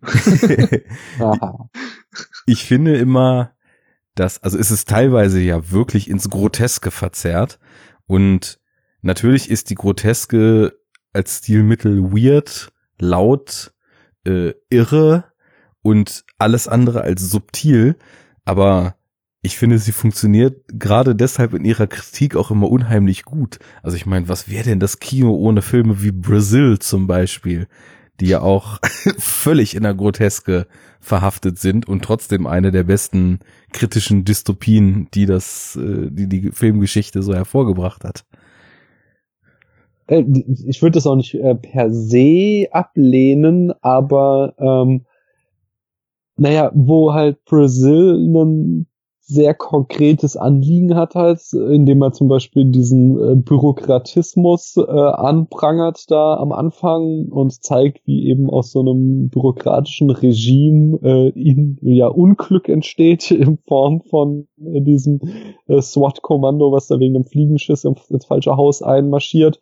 Ähm, äh, das ist halt, das ist natürlich total überzeichnet, aber irgendwie äh, basiert es, äh, äh, kommt es aus einer konkreteren, äh, aus einem konkreteren Anlass heraus, als dieser Film, ähm, der halt, ja, in meinen Notizen steht zum Beispiel tonale Shifts irgendwie, alle, alle, also man, er geht halt vier Stunden und alle halbe Stunde scheint ein neues Thema zu haben und mh, sich in eine andere Richtung zu entwickeln und äh, äh, das meine ich eher mit. Also ich meine nicht so, dass es äh, dadurch, dass er eine Groteske ist, dass er deswegen irgendwie das Recht verloren hätte zu kritisieren, sondern dass er eben so, äh, was ich vorhin schon sagte, so wenig Bodenhaftung hat, dass er halt einfach ständig äh, irgendwie quasi sich ein neues Thema pickt äh, und äh, das dann äh, unglaublich amüsant und unglaublich äh, charmant äh, irgendwie eine Weile backert, bis dann wieder irgendwie die nächste abstruse Wendung der Geschichte kommt. Aber dass daraus halt irgendwie nicht eine konkrete Gesellschaftskritik sich mir jetzt ergab. Nie. Aber Also sowas Aber wie Nils hat- Religion und Sexualität und so, das zieht sich doch wirklich von Anfang bis Ende komplett durch. Ja, aber wie ich schon sagte, mit der Religion zum Beispiel, äh, ja, also diese, diese Beichtsituation, da sehe ich jetzt nicht irgendwie eine Kritik am Christentum. Also ich würde jetzt nicht sagen. Okay, Äh, vielleicht muss man jetzt auch keine Kritik am Christentum per se da drin sehen, aber es beginnt mit der äh, Mutter, die als Maria verehrt wird. Es endet mit Yoko äh, als Maria. Dazwischen hast du ganz viel Kreuz ja, das, das, äh, das, das und, Thema da drin so steht weiter, nicht, also- aber was ist denn, was sagt ihr uns denn über das Thema? ja, Was- das sind halt verschiedene Ansätze, glaube ich. Also er, er hat keinen einen Ansatz, keine einzige Aussage, die er verfolgt, die irgendwie alle fünf Minuten in irgendeinem Subtext wiederholt wird oder neu ausformuliert wird oder sowas.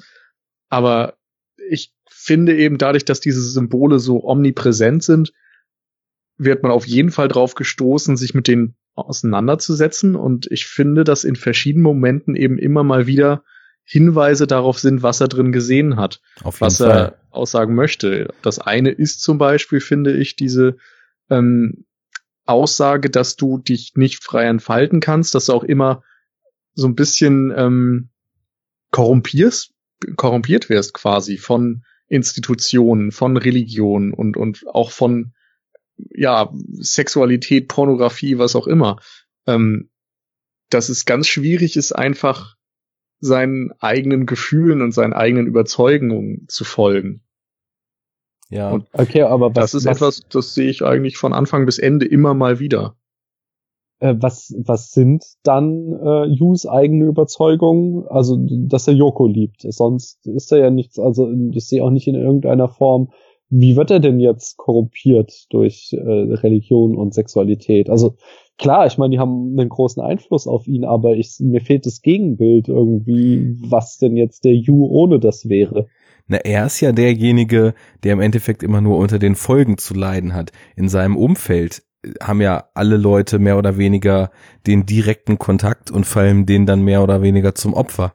Wir haben einmal den Vater, der ja sich so sehr in seinen Glauben flüchtet, dass er eigentlich seine wahren Gefühle nicht mehr ausleben kann, die Frau nicht heiraten kann. Äh, Das ist natürlich auch am Anfang alles etwas drüber und geht relativ schnell, aber dann ist weg. Das könnte man nämlich auch zum Beispiel äh, als eine total misogyne Lesart sehen, dass er ja eigentlich total glücklich und mit sich selbst zufrieden ist und er ist ja auch immer der Priester, der die guten Predigten hält, bis da diese Frau kommt, die ihn, äh, wo er ja auch überhaupt gar kein Interesse am Anfang hat, aber die ihn quasi so lange verführt, bis er es äh, ihr erliegt und dann verlässt sie ihn wieder und dann wird er eben zum bösen Priester. Ja gut, das ist aber, ich finde, die, die Inszenierung deutet schon an, dass sie ihn nicht irgendwie als femme fatale verführt hat, sondern dass er schon ernsthafte Gefühle für sie hegt, dann aber in diesem Gewissenskonflikt steht. Und da, also da lege ich natürlich dann meine eigene persönliche Lesart rein, aber Strukturen, in die man sich eigentlich freiwillig begibt, wie zum Beispiel diesen Glauben, die einem dann aber verbieten, ähm, sich frei zu entfalten, können ja keine guten Strukturen sein. Ja, für mich sagt der Film auch recht deutlich, dass Sexualität und Religion nicht zusammengehen. Und ja, das findest du eben beim Vater wieder. Er hat erst die Religion, dann wird quasi seine Sexualität auf eine Art getriggert und er stellt fest, dass er beides nicht unter einen Hut bringen kann, wird unglücklich. Ich hatte auch noch ein, eine schöne äh, Argumentationskette aufgebaut. ich hatte ja eben schon gesagt, ähm, äh, quasi die Liebe und die Reli und das Priestersein gehen nicht zusammen. Das heißt, Kirche und Liebe gehen nicht zusammen. Dann hat, dann merkt man ja auch, dass das zügellose Perverse mit dem Höschen fotografieren und die wahre Liebe nicht zusammengehen. Denn nachdem Yu seine Maria, also sprich Yoko, getroffen hat, kann er ja plötzlich nicht mehr mit Elan Höschen fotografieren. Ist also der Umkehrschluss, wenn Kirche und Perversion beide nicht mit der Liebe zusammengehen, dass Kirche Perversion ist. Hm, Geht nicht so ganz auf, ne? Das war, gut, Nils. Das war ungefähr genau das wollte ich auch sagen. Mach du mal, Arne. Ja, war auch eher so als äh, sinnloser Ein Einwurf gedacht. Aber um nochmal zurückzukommen, also dieses zu, zum einen, dass diese religiösen Strukturen, ob sie nun als Zero Church oder als Priester sein oder was auch immer im Film thematisiert werden, dass die einen eben einer freien Entfaltung hindern, was du jetzt eben auch schon sagtest, das sehe ich da auf jeden Fall drin. Und dann finde ich aber auch, dass er immer wieder so eine Art Doppelmoral eben thematisiert, weil zum Beispiel, als sie dann mal gegen die Zero-Kirche wirklich vorgehen wollen und dann bei echten katholischen Priestern sind und die ihnen aber nicht helfen wollen, sondern so ganz fadenscheinige Gründe so, ich habe noch was vor. Ja, was denn? Ja, ich habe halt was vor. Und dann langsam mit der Sprache rauskommen, dass sie ja solchen komischen Typen da eben nicht helfen wollen. Da merkt man dann halt eben, das, das soll uns ja auch sagen. Offiziell sollten natürlich irgendwie vor Gott oder vor Christus oder wie auch immer alle gleich sein, aber das leben die halt auch nicht, sondern die sind eben auch in ihren Vorurteilen gefangen. Und ich glaube halt, dass man diese Religion und die Gesellschaft in dem Film gar nicht trennen kann, weil das kannst du genauso wieder gesellschaftlich lesen. Also sie sind halt eigentlich katholische Priester, sind aber in diesem Gesellschaftsbild gefangen, wo du nach Regel funktionieren musst und dementsprechend verurteilen sie, obwohl ihr Glaube eigentlich von ihnen anderes verlangt, trotzdem die Leute so, wie das eben gesellschaftlich vielleicht auch passiert. Und das ist ja auch wirklich so, dass ähm, was so Diskriminierung von so gewissen Randgruppen betrifft, dass Japan da ja auch ein riesengroßes Problem hat. Ich weiß nicht, ob ihr da mal was drüber gehört habt. Es gibt ja, es gab ja früher so niedere Kasten dort auch, ne? Ähm, das waren zum Beispiel Berufe, die irgendwas mit Verstorbenen zu tun hatten, so Totengräber und sowas, ne? Und ähm, die wurden halt aufs Übelste diskriminiert, früher schon so, also Jahrhunderte zurückliegend, ähm, haben auch wirklich so Namen, wie war denn das nochmal? Also es, es gab da zwei Namen für und die sind ungefähr so wörtlich zu über, also für diese zwei Typen von Mensch sind ungefähr wörtlich zu übersetzen. Das eine heißt in etwa Dreck und das andere heißt nicht Mensch. Und so, so bezeichnen halt große Teile der Bevölkerung die Leute, die halt dieser Kaste angehören. Und über die Jahrhunderte, weil es in Japan ja auch ein ganz, ganz strenges äh, Abstammungsregister gibt, wo halt über Jahrhunderte nachvollziehbar ist, wo jemand, äh, aus welcher Linie er so familiär kommt, ist es selbst in, im letzten Jahrhundert und auch in der Jetztzeit wohl noch so, dass zum Beispiel große Konzerne halt geheime Listen haben, weil offiziell darf man diese Register halt nicht mehr einsehen. Und Leuten, die vor hunderten von Jahren mal dieser Kaste angehört haben, immer noch keine Jobs geben, weil sie die irgendwie als minderwertig ansehen. Also nur mal so als Beispiel, ne? Ich, ich glaube, Buraka nennt man diese, nennt man diese Leute, die auch damals dann in eigene Stadtviertel, Ghettos verfrachtet wurden, äh, nur das schlechteste Land bebauen durften, weil sie halt eben als nichts wert angesehen durften. Und so, so eine abfällige Menschenbilder, die haben sich halt bis in die Jetztzeit auch in dieser Gesellschaft äh, fortgezogen, so. Und deswegen glaube ich halt schon, wenn man da bewusst drüber nachdenkt, dann findet man halt ziemlich viel in den Abläufen des Lebens dort, wo man halt wirklich ganz, ganz krass draufhauen kann mit dem Hammer in, in so einem Kritiksinn. Und ähm, das sehe ich da halt ganz oft eben auch so gepaart mit dieser Religion. Und ich habe mich ja vorhin gefragt, wofür könnte denn das Christentum stehen? Und vielleicht ist es auch einfach so, dass man das so ein bisschen fast als diese Gesamtgesellschaft auch mitlesen kann, auch wenn das nicht trennbar ist und ich auch nicht weiß, mhm. ob das so bis ins Letzte aufgeht, aber das, was die Kirche oder diese Sekte dann eben dort auch praktiziert, zum Beispiel diese Gehirnwäsche der Zero-Kirche, ist ja im Endeffekt eine Gehirnwäsche, die jeder normale Bürger durch seine normalen Verhaltensmuster dort schon hat. Diese Unterwürfigkeit im Umgang mit anderen Menschen, ähm, dieses fast diese Fassade, die man in der Öffentlichkeit so spielt, um nicht aufzufallen und ähm, auch dieses Funktionieren bis zur Selbstaufgabe. Also ich meine, ist ja sowas, so Loyalität zur Firma und so weiter betrifft, mhm. ist ja auch ein genau, Riesenthema. Gerade die Fassade ist, glaube ich, noch ganz wichtig, weil in Japan ja insbesondere immer das Gesicht gewahrt werden muss. Genau. Und Im Zweifel entschuldigst du dich für irgendwas, was du nicht getan hast und ähm, machst dich selbst ganz klein und ähm, darfst quasi nur im Privaten du selbst sein, wenn überhaupt in der Öffentlichkeit hast du eben immer eine gewisse Rolle zu spielen und darfst ja auch vielleicht gar nicht so diese Ausgelassenheit an den Tag legen, darfst nicht du selbst sein und es wird sehr viel unterdrückt und ich glaube, dass die Kirche auch oftmals mit so einer gewissen Unterdrückung zumindest assoziiert wird. Ob das eine sexuelle Unterdrückung ist, ob das eine moralische Unterdrückung ist, es wird ja viel geächtet oder wurde gerade auch früher noch extremer natürlich.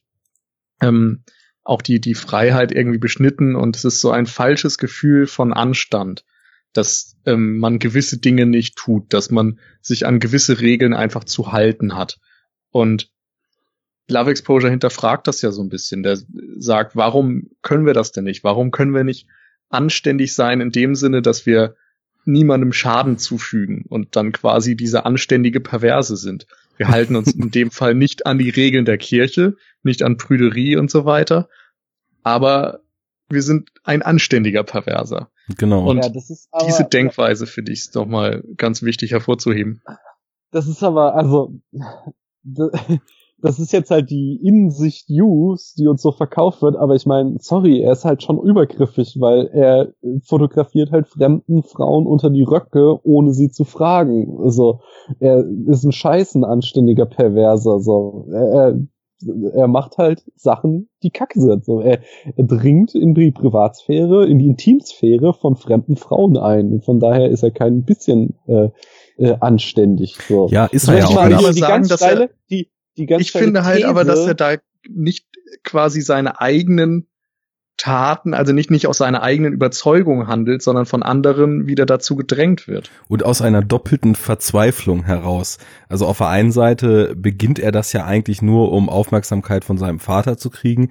Natürlich, wenn man es jetzt ganz streng sieht, für so einen Bullshit gibt's halt keinen legitimen Grund. Ne? Es ist halt total asozial. Aber davon Ja. mal abgesehen, das ist halt der erste Grund. Und zum anderen hat er ja aufgrund seines Werdegangs und auch dieses Verlustes seiner Mutter, wenn man das jetzt wirklich mal ganz ernsthaft sich alles mal anguckt, hat er ja auch irgendwie diese Idee in sich, seine Traumfrau zu suchen. Und da bricht der Film über verschiedene Ebenen ja später auch das, was er da eigentlich getan hat. Zum einen ist es halt eben so, dass er das ja eigentlich nicht mehr wirklich machen kann, nachdem er Yoko gefunden hat und erst als er bei ihr ganz brutal abgeblitzt und sie weg ist, verfällt er wieder in diese Verhaltensmuster. Also es ist eigentlich nur so eine Kompensation für eine Leere in ihm und zum anderen bricht der Film ja auch ganz stark diese ganze Industrie, die dahinter steht, weil das ja einfach nur so völlig abgewichste Ekeltypen sind, die halt diese DVDs auch vermarkten und so weiter.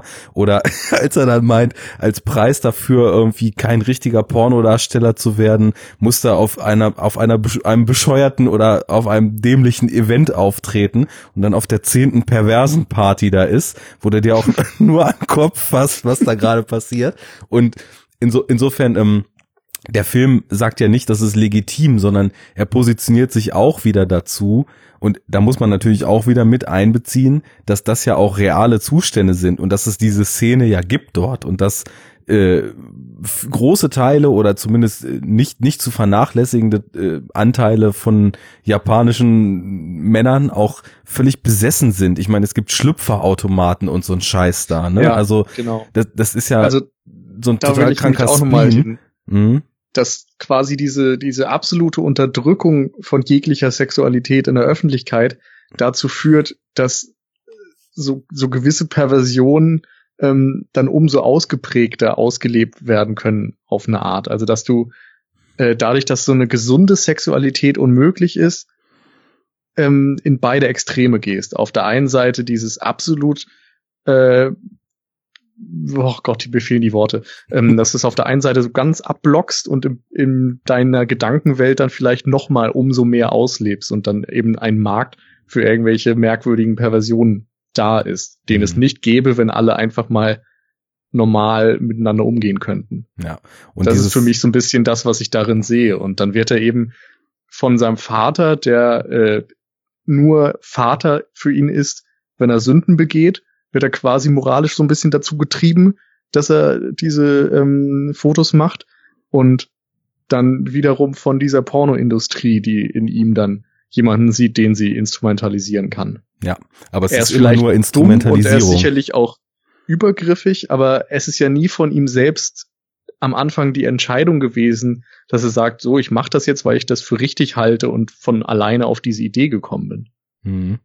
Und das ist ganz interessant, weil ähm, zum einen alles völlig richtig und zum anderen ähm, es ist ja auch wirklich so, dass die Unterdrückung fast schon absurde Züge annimmt. Also es, ich weiß halt, wie gesagt, immer nicht so, wie es jetzt so mit, mit Jugendlichen oder jüngeren äh, Leuten in Japan des Jetzt so ist, aber lange Zeit war es halt schon verpönt, wenn Paare Händchen haltend dort durch die Öffentlichkeit gegangen sind und dass zum Beispiel ein Paar sich öffentlich geküsst hat, schon als total anstößig und äh, offensiv oder nee, offensive wäre das Wort, also wie nennt man das? so ähm, anstößig. anstößig. Anstößig, ja, ja. Das Wort. angesehen worden.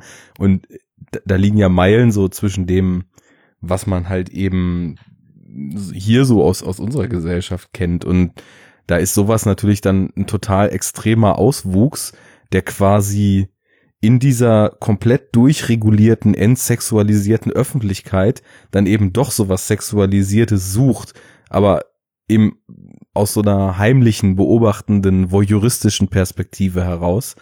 Und ja, es ist, aber irgendwie erfüllt's ihn ja nicht in seiner Funktion als größter Totsatsu-Fotograf, sondern ja, er, er reagiert eigentlich nur auf Dinge um ihn rum und versucht da irgendwas zu finden, was er aber nicht findet. Und mhm. auch das, spannend was er eigentlich ich, sucht, ist ja die Liebe. Ja, also genau. ich meine, so naiv das klingt, das ist ja sein Antrieb. Und das wollte ich auch vorhin noch sagen, das ist eigentlich das einzige Motiv, was sich wirklich komplett durchgehend pausenlos durch den ganzen Film zieht. Von der familiären Liebe über die romantische Liebe äh, zur unerfüllten Liebe bis hin zum Wahnsinn durch unerfüllte Liebe und dann die finale Erweckung, die dann eben dahin führt, dass dann eben doch irgendwie ja noch alles gut wird in all diesem Irrsinn. Und insofern, ich, das ist auch der Grund, warum ich immer sage, Love Exposure, das einzige wahre Liebesepos dieses Jahrtausends, ne? Weil ich sehe den halt Nur auch. dieses Jahrtausends? ja, gut, äh, da kann vom Winde Aller verweht Zeit. einpacken, obwohl ich nicht gesehen habe, aber. oh, brauchst du nicht. What? Was Der ist völlig überschätzt. ich möchte jetzt mal meine alternative Sichtweise äh, hier bieten. Ja, gern. Wir feiern ja hier ich, nur im großen Stil ab. Ja, ich äh, bin nämlich der Meinung, äh, dass You der eigentliche Willen des Films ist. Und zwar ähm, alles, was er macht, ist äh, buchstäblich äh, ja schlecht und der einzige Grund, warum es uns nicht so erscheint, ist halt, dass wir es alles aus seiner Sicht erzählt bekommen. Er ist ein guter Willen, er hat eine gute Backstory, wir kriegen halt hier die quasi äh, missbräuchlichen Verhältnisse mit, in denen er aufgewachsen ist, die ihn zu dem gebracht haben, was er ist. Wir kriegen auch seine Motivation immer beschrieben, aber er, wie gesagt, er fotografiert erst äh, fremden Frauen unter den Rock. Dann äh, entführt er Yoko, äh, hält sie in einem Bus gefangen, bis sie es schafft, sich zu befreien. Dann dringt er in diese Sekte ein, äh, bringt da jede Menge Leute mit seinem Schwert um und am Ende sprengt er sogar noch ein Stockwerk des Gebäudes in die Luft. Und zudem haben wir ja noch gesehen, dass in dieser Sekte äh, quasi seine Familie total glücklich war. Denen ging es da richtig gut. Das verpackt er uns dann so, dass es eine Gehirnwäsche war. Aber die eigentliche Gehirnwäsche findet dadurch statt, dass er quasi Yoko da rausreißt und sie dann in ihrem Leben nach der Sekte so unglücklich ist, dass sie eben dann ihre kognitive Dissonanz so zurechtbiegen muss, dass sie sich das schönredet und so tut, als wäre Yu der Gute und dann am Ende das Gehirn gewaschen mit ihm durchbrennt. Das ist meine Interpretation. Yu ist der Böse. Das muss man natürlich jetzt erstmal sacken lassen. Aber die Frage ist. Also, also erstmal kriegst du natürlich einen Stempel in dein Heftchen für die Mühe. Dankeschön, danke. Aber ja, nee. Oder? Ja, wieso denn? Also, also ist es, mal, aber ist es, ist, ist es ernst gemeint? Wann macht er denn mal was Gutes? Wann macht er denn tatsächlich? Also wir kriegen immer gesagt, ich ich mache das aus guten Gründen, aber das ist so, in der Ethik gibt's äh, die zwei Strömungen, äh, Gewissensethik äh, und Handlungsethik. Und äh, wegen mir hat er eben immer die richtigen Intentionen, immer den guten Willen, aber alle Handlungen, die er macht, sind buchstäblich schlecht. Er macht keine einzige gute Handlung. Ah, doch, als er da hier Yoko beim ersten Zusammentreffen hilft äh, in diesem in dieser Straßenschlacht. Das ist eine gute Tat, aber es ist auch wieder mit Gewalt finde, verbunden. Ich finde zumindest, dass er sie auch vor einer Sekte retten möchte. Das ist auch Aber wir Fall sehen nie, dass die Sekte wirklich schlecht ist. Wir sehen, dass diese eine Frau, deren Background, dass sie auch missbraucht wurde, auch kennengelernt haben. Diese eine Frau ist schlecht, aber der Rest der Sekte, die sind doch super glücklich da. Der kommt da oben an, Ja, nachdem eine da Leute. Leute umgebracht hat. Das sehen wir aus seiner Perspektive so, dass es eine Illusion ist, aber die sind da glücklich am Lachen, am Essen, denen geht's gut. Ja, Die sind alle die vielleicht was schon, sogar aber durch dieses, Ja, wir, durch dieses wir- weiße Bild sehr deutlich wird. wir sehen Das ist alles nie, so dass es- klinisch, das ist alles irreal. Ja, aber das ist, das ist sein Eindruck. Wir sehen nie wirklich ein einziges Mal, dass den Menschen irgendwas Schlechtes getan wird in dieser Sekte. Aber was passiert denn zum Beispiel in diesem Labyrinth der Gänge, durch das er vorher erstmal durchrennt als Ja, das, Sasori? das sind eindeutig geistig Kranke, denen da geholfen wird. Er ist ja später auch in, in, in einer Nervenheilanstalt, ohne dass das in irgendeiner Form schlimm ist. Also weil er halt einfach selbst auch geistig krank ist. Und ich meine, es ist ja normal, dass auch irgendwie äh, kirchliche Institutionen, auch soziale Institutionen sind, die äh, sich solchen Aufgaben stellen. Also du sagst jetzt, wenn ich zum Beispiel morgen beschließe, ich entführe jetzt ein junges Mädchen und dann sperre ich es Dann ist ein, das schlecht. dann, ja. dann sperre ich es ein und brainwashe es und irgendwann entwickelt es ein Stockholm-Syndrom und findet mich eigentlich ganz knorke. Dann ist äh, ihr Bruder, der hier mit dem Schwert reinstürmt, um seine Schwester zu retten, der es hier total gut geht, nachdem ich sie entführt habe, ein schlechter Mensch. Aber das, äh, nein, nein, das, was du machst, ist ja jetzt, dass äh, wir sehen das ja nie, dass sie entführt wurde und da eingesperrt wurde, sondern das, das äh, kriegen wir immer nur von You erzählt. Wir sehen natürlich, dass, dass sich da die Frau äh, total schlecht äh, fällt, weil sie äh, die Familie anlügt. Aber, Aber, du missachtest nicht, dass die. Du missachtest Ja? aber ja ganz grob die Bedingungen, unter denen überhaupt diese Kirche denen schmackhaft gemacht wird. Weil, dass sie sich ihr überhaupt anschließen, ist ja nur äh, das Resultat einer endlosen Kette manipulativer Intrigen, die Koike eingefädelt hat. Ja, Denn, ja, Koike ist auch schlecht. ja, genau. Aber, Aber, wenn nur schlechte Menschen mit dieser Sekte assoziiert werden, dann ist doch anzunehmen, dass die Sekte auch schlecht ist. Na, der Sektenführer, der wird uns ja nicht irgendwie schlecht da oder, oder wie gesagt, die ganzen Leute, die da glücklich rumrennen und alle immer total freundlich grüßen, die sind doch alle super. Hm. Jetzt schön, wie Bin ich nicht sprachlos. Ja, das Schwierige ist, es ist tatsächlich gar nicht so einfach, dagegen zu, argumentati äh, zu argumentieren, auch wenn man es irgendwie eindeutig findet. Weil auf einer gewissen Ebene hast du damit recht, dass es alles aus seiner Sicht geprägt sein könnte. Es macht für mich überhaupt keinen Sinn. Aber klar, wenn man Aber alles so sorry, dreht, dass der, dem die Hauptfigur Sinn? uns anlügt, ja gut. Naja, ich würde da vielleicht noch ein bisschen zwischengehen, was einfach eine generelle Erzählperspektive betrifft. Denn der Film ist nicht einzig aus Hughes subjektiver Perspektive erzählt. Der Film hat ja sogar durch den Off-Kommentar, der ja dann später sogar als Stilmittel in Szenen, wo mehrere der Hauptfiguren auftreten und quasi im Off eine Unterhaltung zwischen den verschiedenen Gedanken der Figuren entsteht, ähm, weil eben aus dem Off auch verschiedene Leute sprechen, da, da bricht er ja mit Hughes Perspektive. Wir haben ja ganze Segmente, in denen wir Koikes Backstory erfahren, in der wir Yokos Backstory erfahren, in der wir Szenen nicht aus der Sicht von Yu sehen, sondern aus der anderen Sicht sehen. Und ähm, insofern geht das für mich nicht so ganz auf, dass das völlig subjektiv ist. Nee, Und- ich meinte auch nicht, dass es aus einer subjektiven, also ich glaube nicht, dass es eine subjektive Kamera, eine unzuverlässige Erzählung ist, sondern ähm, ich meine halt eher so, dass äh, wir keine Handlung von You sehen, die in irgendeinem Deut besser ist als eine Handlung, die wir von der Sekte zu sehen bekommen. Pff, das, Wir kriegen immer, wir kriegen immer gesagt, ja, ich muss das jetzt machen, weil die sind böse, aber wir kriegen nie wirklich Bilder gezeigt, wo die zum Beispiel jemand umbringen, während er mit einem Samurai-Schwert da reinläuft und einen Haufen Leute absch äh, abschlachtet. Naja, aber es, es wird doch auch vorher im Film zum Beispiel gesagt, dass Familien verschwinden. Und spurlos äh, nicht mehr auftauchen und zum Beispiel auch aus den Fängen dieser Sekte nicht mehr rauskommen. Und ich finde das halt total schwierig. Das ist schon, wie Nils eben sagte. Man kann da irgendwie nicht so, so ganz rational gegen argumentieren, weil. Wir haben da auf jeden Fall, vielleicht können wir da äh, zustimmen, dass wir da eine, eine quasi eine Bildtextschere haben. Also wir haben, äh, auf was wir auf der bildlichen Ebene erzählt bekommen, sind immer nur äh, schlechte Taten von Yu und äh, in Dialogen kommt wegen mir heraus, dass die Sekte und die anderen schlecht sind. Hm. Aber, mit, Aber so ganz eindeutig ist es halt auch nicht, weil seine Taten nicht eindeutig schlecht sind, so wie du es jetzt darstellst.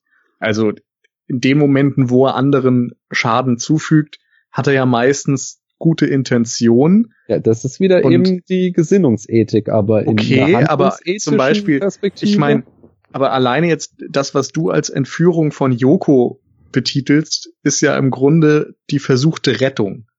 Ja, also aber das, das, ist, das ist ja eine Wortwahl. Sorry, aber das ist ja also hier, sorry, da, wie viel, wie oft gibt es Typen, die Frauen entführen, irgendwo einsperren, fesseln buchstäblich und dann behaupten, das war nur zu ihrem Besten. Also das ist von der okay, von der aber ich meine, es gibt doch schon echt problematisch, so weil es ist nicht irgendwie, er ist ja nicht die Polizei oder irgendwas, sondern er ist halt einfach irgendein kleiner Typ, der meint, er hat sich, äh, er muss das jetzt durchziehen. Ja, aber es ist ja so, dass diese andere Bildsprache, die man jetzt mit solchen Dingen verbinden würde, und auch ihre Reaktion in keinster Weise einer typischen Entführung und, und ähm, einem, einem Festhalten gleichzusetzen sind. Also sie hat zum Beispiel ja nicht diese klassische Opferrolle, würde ich mal sagen. Sie ist zwar natürlich gegen ihren Willen erstmal ähm, in diesem Bus festgehalten und wird auch gefesselt, aber sie wird abgesehen davon irgendwie schon als weiterhin starke Persönlichkeit gezeigt, die versucht, ähm, ihren Überzeugungen irgendwie standhaft zu bleiben. Also sie, ich würde es fast eher mit einer Sucht gleichsetzen, also so einem Entzug. Also das, das ist für mich immer das Bild, was ich dann. Nee, ich, ich versuche gerade irgendwie Worte dafür zu finden. Also mir geht's eher darum, dass ich diese ganze Situation als Entzug sehe. Jemand, der süchtig ist, wird und sich dieser Sucht entweder nicht bewusst ist oder ähm, sie nicht beenden möchte, den, den kannst du halt schlecht ähm, davon abbringen. Und für mich versucht Yu genau das durchzuführen.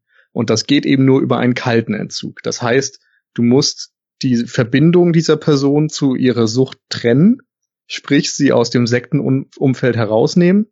Du musst dich mit ihr beschäftigen, du musst ihr zeigen, dass deine, dass du für sie da bist. Und ich denke, dass Love Exposure sehr deutlich zeigt, dass Yu zu allem bereit ist, um ihr zu helfen. Und auch gerade dieses, ja, es ist halt blöd, weil helfen kannst natürlich, wenn du das willst, jetzt auch wieder in einen anderen Kontext setzen und sagen, naja, er sagt, er will helfen, aber eigentlich will er sie nur festhalten und besitzen oder also, was auch immer. Ich also, musste gerade so, auf der Bildebene sehen wir, wie sie in dem Bus sitzt, gefesselt, er sitzt ihr gegenüber mit einem Mörderständer. Also, also wieder, ich will dir nur helfen. ich sage nur so, ich, ich, ich, ja, ich denke das schon, dass halt ihr so vollkommen recht habt. Ich denke schon, dass ihr vollkommen recht habt und dass das äh, schon irgendwie so die Liebesgeschichte ist auf ihrer durchgeknallten Ebene, die uns da erzählt wird.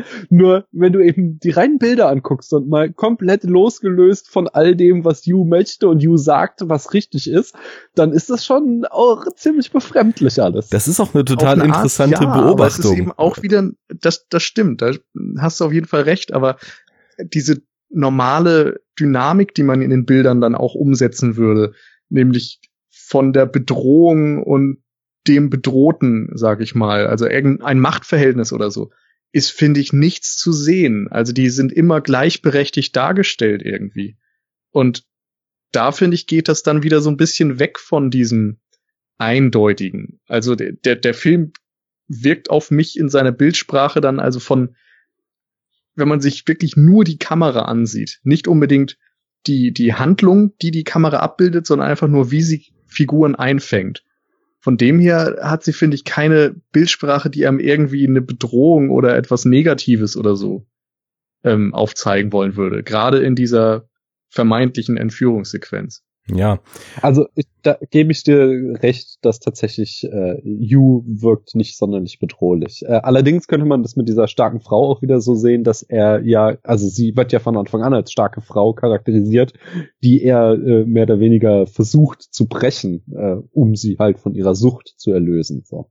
Aber ich Na, glaube, dass das, da musst du noch woanders ansetzen, weil im Grunde genommen geht's doch im ganzen Film darum, dass Leute sich überhaupt erstmal von äußeren Umständen und historisch gewachsenen Sichtweisen und Emotionen freistrampeln müssen, um die Liebe, die sie in sich haben, sich überhaupt erlauben zu können.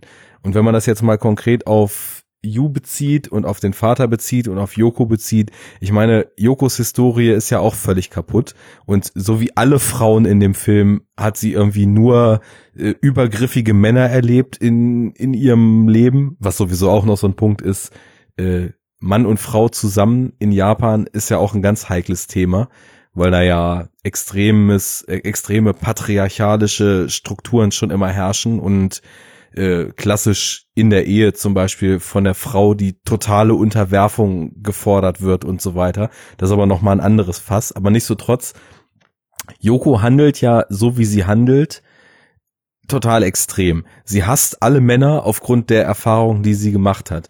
Und dieser dogmatische Hass auf alle Männer, wenn man jetzt wirklich mal, also wenn man jetzt von deiner Sichtweise oder deiner Lesart, Daniel, jetzt erstmal abweicht und das ähm, so ein bisschen wohlwollender wie Nils und ich betrachtet, am Ende erkennt sie ja, dass es nicht Sasori im Kostüm, sondern dass es wirklich Yu ist, den sie liebt. Und das heißt ja, ihr Pauschalhass auf Männer, aus welchen Gründen auch immer der zustande gekommen ist, hat sie im Verlauf des Films daran gehindert, ihre Liebe erkennen zu können. Genauso ist es ja mit dem Vater der aufgrund der Religion sich nie erlauben konnte, seine Liebe sich einzugestehen und sich erst von diesem Amt, was er da be besetzt, ähm, lösen musste, um die Liebe finden zu können. Und so ist es auch bei Yu, der sich in irgendwelche absurden äh, Verhaltensweisen und Lebensaufgaben flüchtet und erst merkt, als er, als er Yoku trifft, was er eigentlich in sich vermisst hat und wie sich die wahre Liebe eigentlich anfühlt. Und insofern ähm, denke ich mal, dass es, dass es halt einfach so ein Grundmotiv ist, gegen Fesseln von außen sich freistrampeln zu müssen und dass dieser ganze Kampf von Yu, um da wieder zurück drauf zu kommen, Yoko dann aus der Sekte rauszuholen oder vorher sie dazu zu kriegen, ihn wahrzunehmen, dass das ja auch einfach nur ein Kampf gegen gewachsene äußere Umstände jeglicher Ausprägung ist. Ähm, im Endeffekt hat er sich ja auch so ein bisschen dann damit verbaut, mit, mit seinem perversen Dasein. Das gibt ja dann tatsächlich auch den absoluten Anstoß und die finale Intrige, was überhaupt seine ganze Familie in diese Sekte treibt. Ähm, wo man dann auch wieder sagen könnte, okay, er hat dann quasi so dieses äh, gesellschaftliche Ehrgefühl und das familiäre Gesicht und so weiter so weit beschmutzt, dass halt nur noch ein Neuanfang funktionieren kann. Das resultiert aber ja auch wieder aus den gesellschaftlichen Zwängen, die so eine Familie sich vorher unterzuordnen hatte. Ja, es ist, es ist kompliziert. das ist der Facebook-Status. Ja, genau. Love Exposure. Es ist kompliziert. Und man muss ja auch, um vielleicht, also weil wir uns, was ja auch gut ist, ähm, weil es auch eben viel Bedarf gibt, das zu diskutieren und es eben nicht eindeutig zu lesen ist, äh, um vielleicht das mal auf ein anderes Thema zu leiten. Es sind ja auch wirklich Szenen im Film, die diese Emotionen auf eine ganz, ganz wundervolle Art und Weise einfangen. Also ich weiß jetzt nicht, ob das dann für Daniel so gewirkt hat, wie es für mich zum Beispiel wirkt, weil ich finde halt, der Film geht als eine riesengroße Party los was halt so daran liegt, dass dieser 40 oder 45 Minuten lange Prolog, in dem halt quasi seine ganze Origin Story, die ihn zu dem macht, was er da macht, ähm, was ja auch fast die ganze Zeit von diesem, von dieser Bolero-Oper oder ob es ein klassisches Stück ist, weiß ich nicht, unterlegt ist. Ja, ja, doch. Und mhm, genau. sich, sich immer weiter aufbaut und immer weiter auf so eine Klimax zusteuert und über diesen, dieses absurde Runterzählen auf das Wunder auch immer mehr so eine Spannung erzeugt. Das ist halt wirklich so eine der im anderen Fall wäre das ein halber Film, aber in diesem Fall halt so eine Einleitung, aber eine der dynamischsten, mitreißenden, auch tatsächlich unterhaltsamsten, am zackigsten inszenierten, geschnittensten, montierten, gefilmtesten Einleitungen eines Films, die ich überhaupt je gesehen habe. Aber irgendwann kippt das und da kommt für mich unter all dem Wahnsinn, unter all dem Splatter mit amputierten Penissen und komplett getöteten Klassenzimmern, unter all dem grotesken Irrsinn mit der zehnten perversen Party, unter all der psychologischen Gewalt, die da auch noch stattfindet und körperlichen Gewalt, wirklich so ein ganz, ganz wirksamer und für mich wirklich bewegender Unterbau an echten Gefühlen mit drunter. Und das wird das erste Mal halt klar in dieser ganz, ganz großartigen Parallelmontage, die dann zeitweise auch zu einem Splitscreen wird und dann sogar zu einem Doppelsplitscreen, wo Koike die, die Telefonate belauscht von unten noch rankommt. Dieses Telefonat, wo Yoko quasi mit Sasori nochmal telefoniert und so richtig dieses Verlieben der beiden so filmisch eingefangen ist, ne? Und das ist doch, ich weiß nicht, ob ihr jetzt beide die Szene vor Augen habt, aber das fühlt sich ja. doch nicht so an, als ob der böse Yu die arme, unsichere und unwissende Yoko da in irgendwas rein manövriert, sondern das fühlt sich doch an, als ob da wirklich echte Liebe entsteht in dem Moment. Äh, also, ja, also, ich weiß nicht, ob da, ist, ob ich tatsächlich irgendwie so die emotionale Tiefe da mitgenommen habe, dass ich da echte Liebe habe entstehen sehen, aber es ist auf jeden Fall ein süßer Moment, eine süße Szene.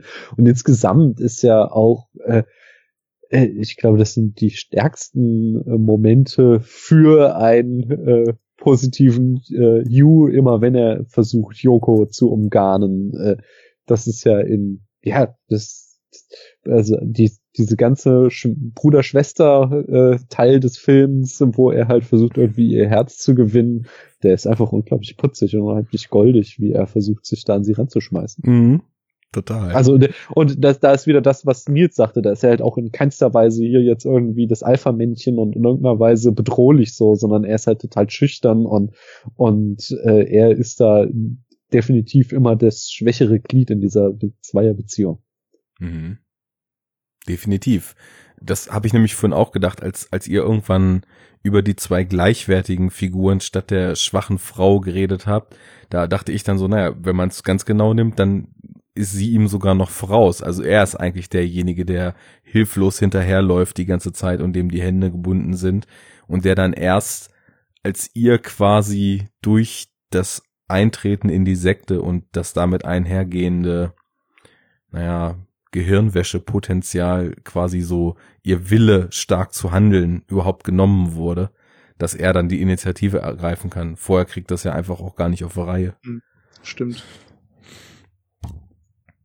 Aber ja, ich finde sowieso das ganz schön, dass du jetzt nochmal angesprochen hast, wie der Film irgendwie rein ähm, narrativ äh, von der Montage her, vom Tempo und so weiter operiert.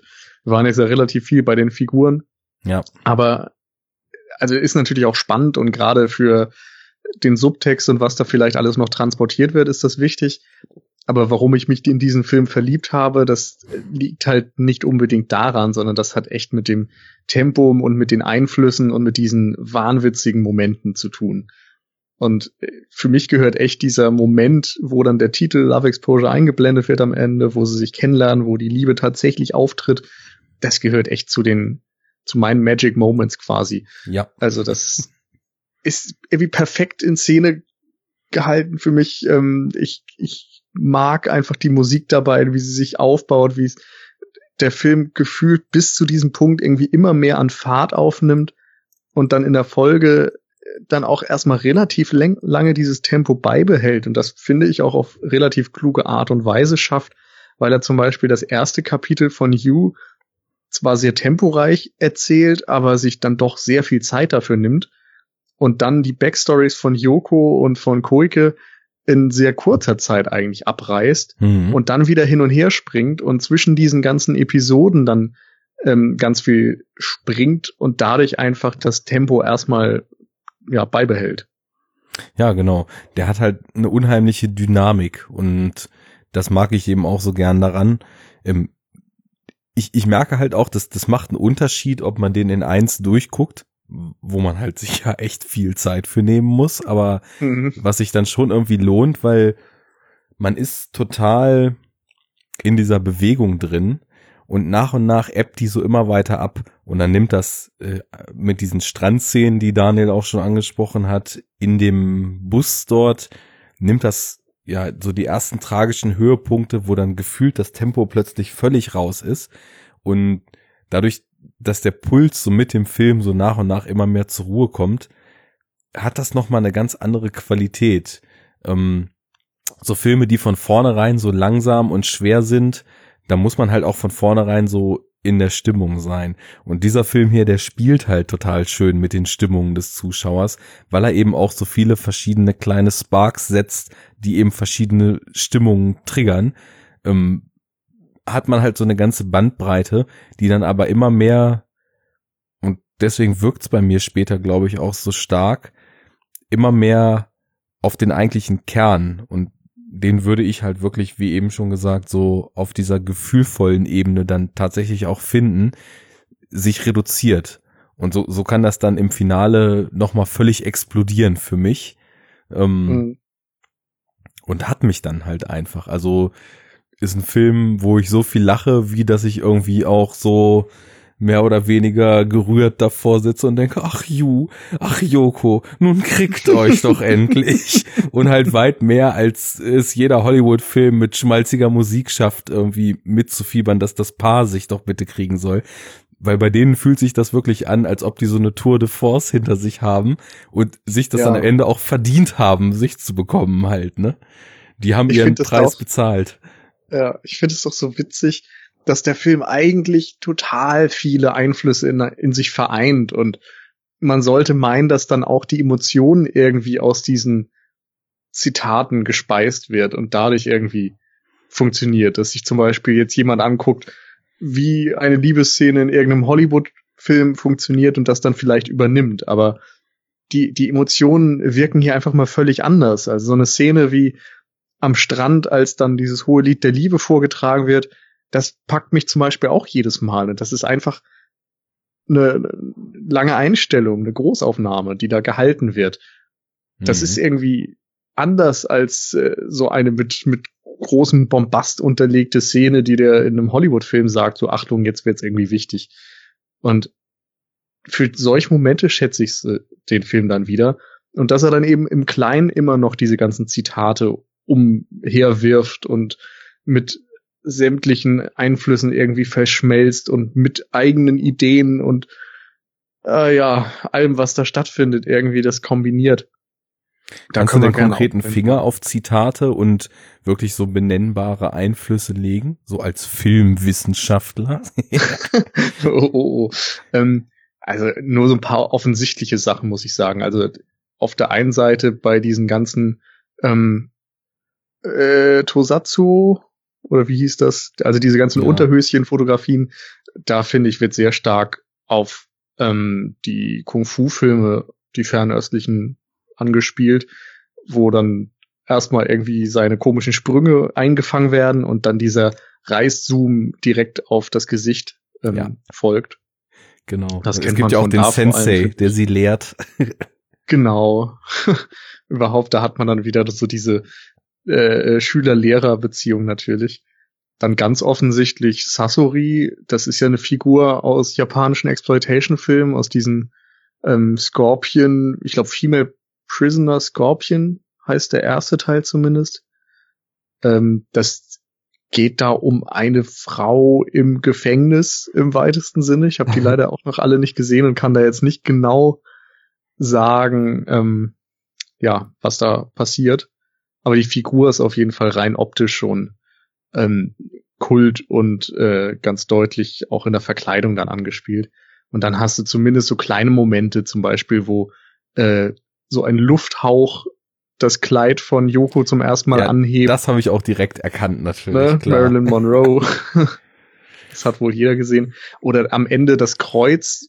Das ist, glaube ich, dann sogar eine Vision, als äh, Yu im seinen Samurai-Angriff bei der Zero Church zustande gebracht hat. da sieht man, wie sie, ich glaube, vier F Figuren so ein großes christliches Kreuz aufrichten wollen. Ja, das ist jetzt kein filmisches Zitat, aber das äh, sieht ähnlich aus wie dieses, ähm, äh, ich habe den Titel nicht im Kopf, aber diese ganz berühmte Fotografie, wo Leute, äh, amerikanische Soldaten die Flagge hissen.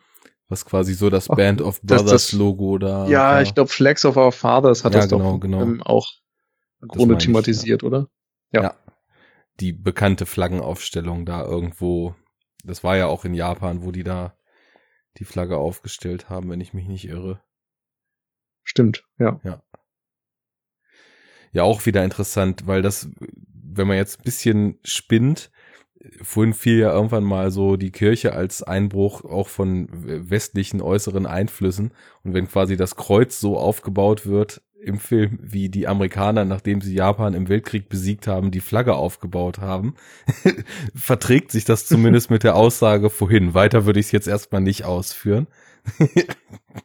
Ich hatte das Bild allerdings komplett anders interpretiert. Für mich äh, war das eher eine Referenz eben an die Passion Christi und dass da waren, darunter waren halt quasi äh, Yus komplette Familie, also Yoko, sein Vater, da die Stiefmutter und ich weiß nicht, ob es noch Koike war oder wer, wer die vierte Person war, ähm, die eben sich alle an diesem Kreuz abmühten, so wie Jesus sich am Kreuz abgemüht hat und damit eher wieder so ein äh, Bild dafür, wie der Glaube äh, sie quasi fertig gemacht hat. Äh, Mhm. Also das, dieses Band of Brothers Bild hatte ich da äh, nicht mit assoziiert. Aber möchte jetzt, ich habe den Film auch erst einmal gesehen, möchte jetzt nicht mein, meine Hand für ins Feuer legen. Auch ich denke mal auch nicht, dass man da eindeutig einen Finger drauflegen kann. Das, Das ist so ein bisschen Spielraum, den man da hat. Ähm, Ich möchte mal sagen, ihr, ihr schaut definitiv die falschen Hollywood-Filme, wenn ihr immer wieder sagt, also kein Hollywood-Film hat jemals so eine gute Liebesgeschichte erzählt. Wir müssen da mal uns zusammensetzen. Ich zeige euch mal ein paar Liebesfilme. Welche Es denn? gibt, es gibt Jetzt bin ich gespannt. das ist auch nicht spontan, aber es gibt doch Liebesfilme, die nicht nur ähm, mit Pathos erzählen. Es gibt auch Klar. Liebesfilme, die Man muss vielleicht auch so einen kleinen Disclaimer äh, dazu natürlich. Aussprechen. Hollywood dieses, ist für mich man- in das, letzter was man Zeit immer das Hollywood Label für doof. bezeichnet. Ja, genau. das- Man, man nimmt ja immer so das als Begriff für das untere Qualitätsspektrum, das aus Hollywood kommt, sag ich mal. jo. Dann wird vielleicht ein Schuh draus. Na gut. Wobei ich muss sagen, also ich habe auch in den letzten Jahren, ich habe schöne Liebesfilme gesehen. Äh, Das sind aber auf jeden Fall keine High-End-Hollywood-Produktionen gewesen. Ich mochte zum Beispiel das Regiedebüt des leider verstorbenen Philip Seymour Hoffman total gerne. Jack Goes Boating. Das war auch Mhm. so ein ganz, ganz kleiner, niedlicher, verquerer Liebesfilm, der sich in all seiner Schrägheit aber irgendwie für mich echter angefühlt hat als diese ganzen Fassaden, die man in Hollywood sonst so sieht. Und Ich glaube, ihr guckt, ihr guckt wahrscheinlich ständig irgendwie so Romcoms und glaubt, das ist das Einzige, was es gibt an Sachen an Liebesfilmen. Geb's zu, hä? hä? wie Hollywood macht noch mehr als Romcoms. ja, ja, ja. Ähm, äh, Mal was anderes. Ja. Nachdem wir uns jetzt ein bisschen mit bildlichen Zitaten und der tollen Inszenierung, wobei man da über den Einsatz von Musik sicherlich auch noch einen ganzen Podcast füllen könnte. Wie Musik groß- ist, also, ach, Entschuldige, aber die Musik ist echt toll an dem Film. Also wie in der Kurzfolge zum Spätfilm habe ich ja die Bilder kritisiert, dass der Film echt nicht schön aussieht teilweise. Äh, einfach so wie er gefilmt, also nicht die Einstellungen, die sind okay, die sind teilweise sehr, sehr schön, aber das Bildmaterial an sich ist nicht sehr schön. Aber im Gegensatz dazu ist die Tonspur wirklich toll. Also die, sowohl die ganze klassische Musik, die er einsetzt, die Kirchenmusik, äh, als auch dieser ähm, japanische Pop-Song, der da die ganze Zeit immer wieder als Liebesthema für Yoko und Yu gespielt wird, sind beides äh, wirklich tolle tolle Themen, die den Film komplett tragen und auch viel zu diesem Rhythmus und diesem Pacing teil, äh, beitragen, das ihr eben schon so abgefeiert habt. Übrigens, äh, die Lyrics dieses Popsongs stützen auch nochmal meine These, worum es überhaupt geht. Denn in diesem Popsong wird ähm, darüber gesungen, dass jemand sich in einer Höhle befindet mit dem Blick zur Wand und die ganze Zeit laufen blinde Leute hinter ihm lang und sich dann irgendwie aus diesem Blick löst und die Höhle verlässt und dann erst quasi die Welt kennenlernt, wenn die Übersetzung da soweit passte. Und das ist ja genau also das. Platons Höhle quasi. Ja, genau. so genau so in der Art. Und ähm, genau das ist ja das, was ich so dachte, dass im Endeffekt alle Figuren sich aus ihren gesellschaftlichen Fesseln erstmal freistrampeln müssen, um dann ihr wahres Ich zu erkennen. Nur mal so als kleine Randnote. Und was die These auch noch stützt, ist das Cap, was Yu trägt, bevor die Zero-Kirche stürmt. da steht nämlich drauf, Keep smiling, the boss loves idiots. Denkt mal drüber nach, Freunde. Denkt ja, mal drüber ich nach. denk ganz heftig drüber nach. Ja.